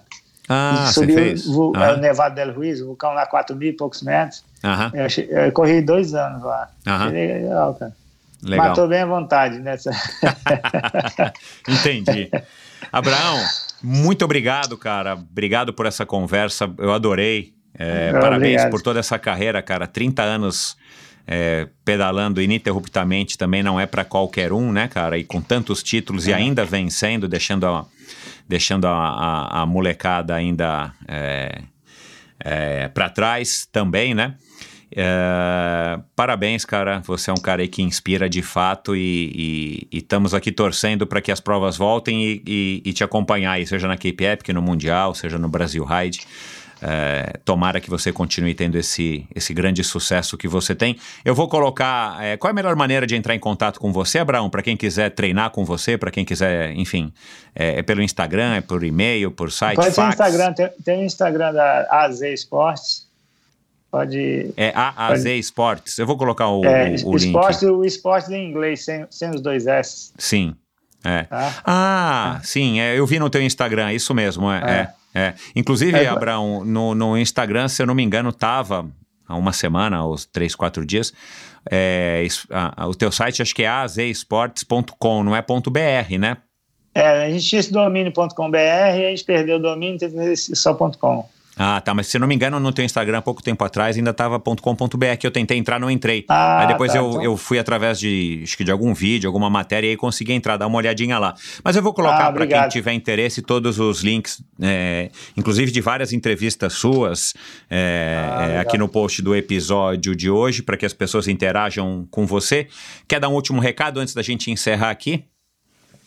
Agradecer a oportunidade aí de falar do mountain bike, falar um pouco da minha carreira e parabenizar você aí pelo, pela iniciativa. Eu acho que é muito legal aí ter a oportunidade de conhecer várias visões diferentes, de- não só do mountain bike, mas principalmente de todos os esportes de endurance. Né? Acho que cada um é um universo, então você conhecer um, cada um, você acaba enriquecendo mais a sua experiência. Eu acho que isso é, muito legal. Esse é o Obrigado. propósito. Aliás, você falou É. do Louro, o Louro já passou por aqui, né? Um dos episódios mais longos, cara. Acho que foram Ah. quase quatro horas. O cara não parava de falar, meu. Tá louco. Fernando Lano é gente boa demais. A primeira mountain, mountain bike de verdade, porque eu comecei com cruiser e tudo mais, né? Mas a primeira mountain bike que eu tive, mountain bike, foi uma stump jumper que eu comprei dele, porque Ah. ele, para ele ficou um pouquinho pequena, né? Porque ele é mais alto do que eu, mas pra mim era ideal, cara. E ele já tinha usado um É. pouco. Foi a época que ele acho que ainda trabalhava na Specialized, que era da Caloi, né? Na época, não sei se você Sim. lembra. E eu comprei uma stump jumper preta, cara. Nunca devia ter me, me livrado daquela bicicleta, cara. Que bicicleta É. que eu gostei na época. Mas enfim, é, obrigado então, Abraão. Um grande abraço, cara. Parabéns aí pela tua trajetória. E continuamos aqui firme e fortes, torcendo por você e pelo sucesso aí de um, de um brasileiro no cenário mundial. Obrigado. Nos vemos lá no Cape Epic em, em outubro, beleza? Tomara, cara, tomara. Vamos lá. É uma torcida aí. Valeu, certo. um abração. Valeu, um abraço. E é isso, pessoal. Espero que vocês tenham curtido esse bate-papo com o Abraão. Figuraça, o cara é, é gente boa demais, enfim. Sou suspeito pra falar, sou fãzaço dele. Fiquei contente de ter conseguido gravar com ele. Já fazia aí pelo menos uns. Pelo menos um ano e meio que eu tava. é, que eu tinha prometido pra ele, enfim, que a gente tava conversando e finalmente agora deu certo. Bom, é, a gente falou aqui de diversos assuntos e o Abraão ou eu mencionamos aqui diversas pessoas que já passaram pelo Endorfina. Se você está chegando é, através desse episódio, saiba que o Mário Roma já passou por aqui, o Hugo Prado Neto, treinador aí do, do, do Abraão. A Renata Falzoni, que foi organizadora dessa Copa Hall Chic, que ele mencionou aqui no começo da conversa. O Paulo de Tarso, também organizador, é, o Paulinho do Sampa Bikers, organizador aí de algumas provas de mountain bike, já passou por aqui. O Daniel Eliperti, que foi o, o campeão aí, o terceiro colocado da, da da Cape Epic na categoria Masters em 2009, se eu não me engano, junto com o Dudu Soares. O Henrique Avancini, o Cocuzzi, Adriana Nascimento já passou por aqui, o Fernando Louro, o Leandro Macedo, que é amigo aí do conterrâneo e contemporâneo e amigo do Abraão Azevedo, enfim, o triatleta, melhor triatleta brasileiro até hoje e, e líder do ranking mundial no- nos anos 90, enfim. Muitas pessoas já passaram por aqui, você acessa esse e todos os episódios do Endorfina é, nessa plataforma que você está ouvindo o episódio aqui hoje, ou também no meu site endorfinabr.com. Se você não assina a newsletter semanal do Endorfina, uma dose extra de inspiração para o seu final de semana, é, toda sexta-feira eu envio um, um e-mail curto com informações que eu acho legais tá compartilhando com você, é, normalmente dicas e, e falo também do- dos episódios e tal. Então, vai lá no meu site agora, endorfinabr.com, assine a newsletter, preencha lá seu nome e seu e-mail e a partir já da próxima sexta-feira você vai estar recebendo a sua dose extra de inspiração. E obrigado então pela audiência. Até a semana que vem com mais um episódio fantástico, com mais um cara com uma história, com uma perspectiva, com uma visão muito legal que vai com certeza não somente me inspirar, mas te inspirar. Um forte abraço. Valeu. Esse episódio foi um oferecimento da Bovem Energia. A Bovem é uma comercializadora, uma gestora e uma geradora de energia. Assim como para os meus convidados, para a Bovem, energia é um assunto muito sério. É uma empresa sólida e confiável, com profissionais experientes e treinados para lhe oferecer agilidade no atendimento, robustez e competência na condução dos negócios. Saiba mais em bovem.com.br ou em arroba bovem energia no Instagram. de energia a Bovem entende. E esse episódio também foi um oferecimento da Supacas, através da importadora Ultracicle, que você segue no Ultracicle no Instagram. Você vai conhecer e ficar sabendo de todas as novidades dessa marca californiana de acessórios de ciclismo de alta performance. Eles fabricam fitas de guidão, luvas, meias, suportes de caramanhola, selins e uma grande variedade de acessórios muito legais, funcionais e muito coloridos. Encontre todos os produtos da Supacasa Venda no Brasil no site ultracicle.com.br e nas melhores lojas do ramo. E aproveite a promoção por tempo limitado de frete gratuito para você, você mesmo, ouvinte do Endorfina Podcast, em compras a partir de 100 reais no site ultracicle.com.br. Você tem frete gratuito, basta digitar a palavra endorfina no campo de cupom de desconto e pronto. Você vai receber aí os seus produtos, a sua meia, as suas luvas, as suas fitas de guidão, compra aí a tampinha da da, da, da, mesa lá da caixa de direção, combinando com a sua fita, combinando com a meia, combinando com a luva, e você recebe isso gratuitamente na sua casa. Basta fazer compras acima de 100 reais e digitar a palavra endorfina no campo de cupom de desconto. Esse e todos os episódios do Endorfina são editados pela produtora Pulsante. Obrigado por ouvir esse episódio do Endorfina. Acesse o endorfinabr.com, vá no post do episódio de hoje para conhecer um pouco mais sobre o meu convidado e alguns assuntos abordados em nossa conversa. Lá você ainda encontra todos os episódios do Endorfina. Siga o Endorfina BR no Instagram e confira imagens inéditas e inusitadas dos meus convidados. Participe enviando comentários e sugestões. Se você curtiu, colabore assinando Endorfina no seu agregador de podcasts preferido e compartilhando com seus amigos.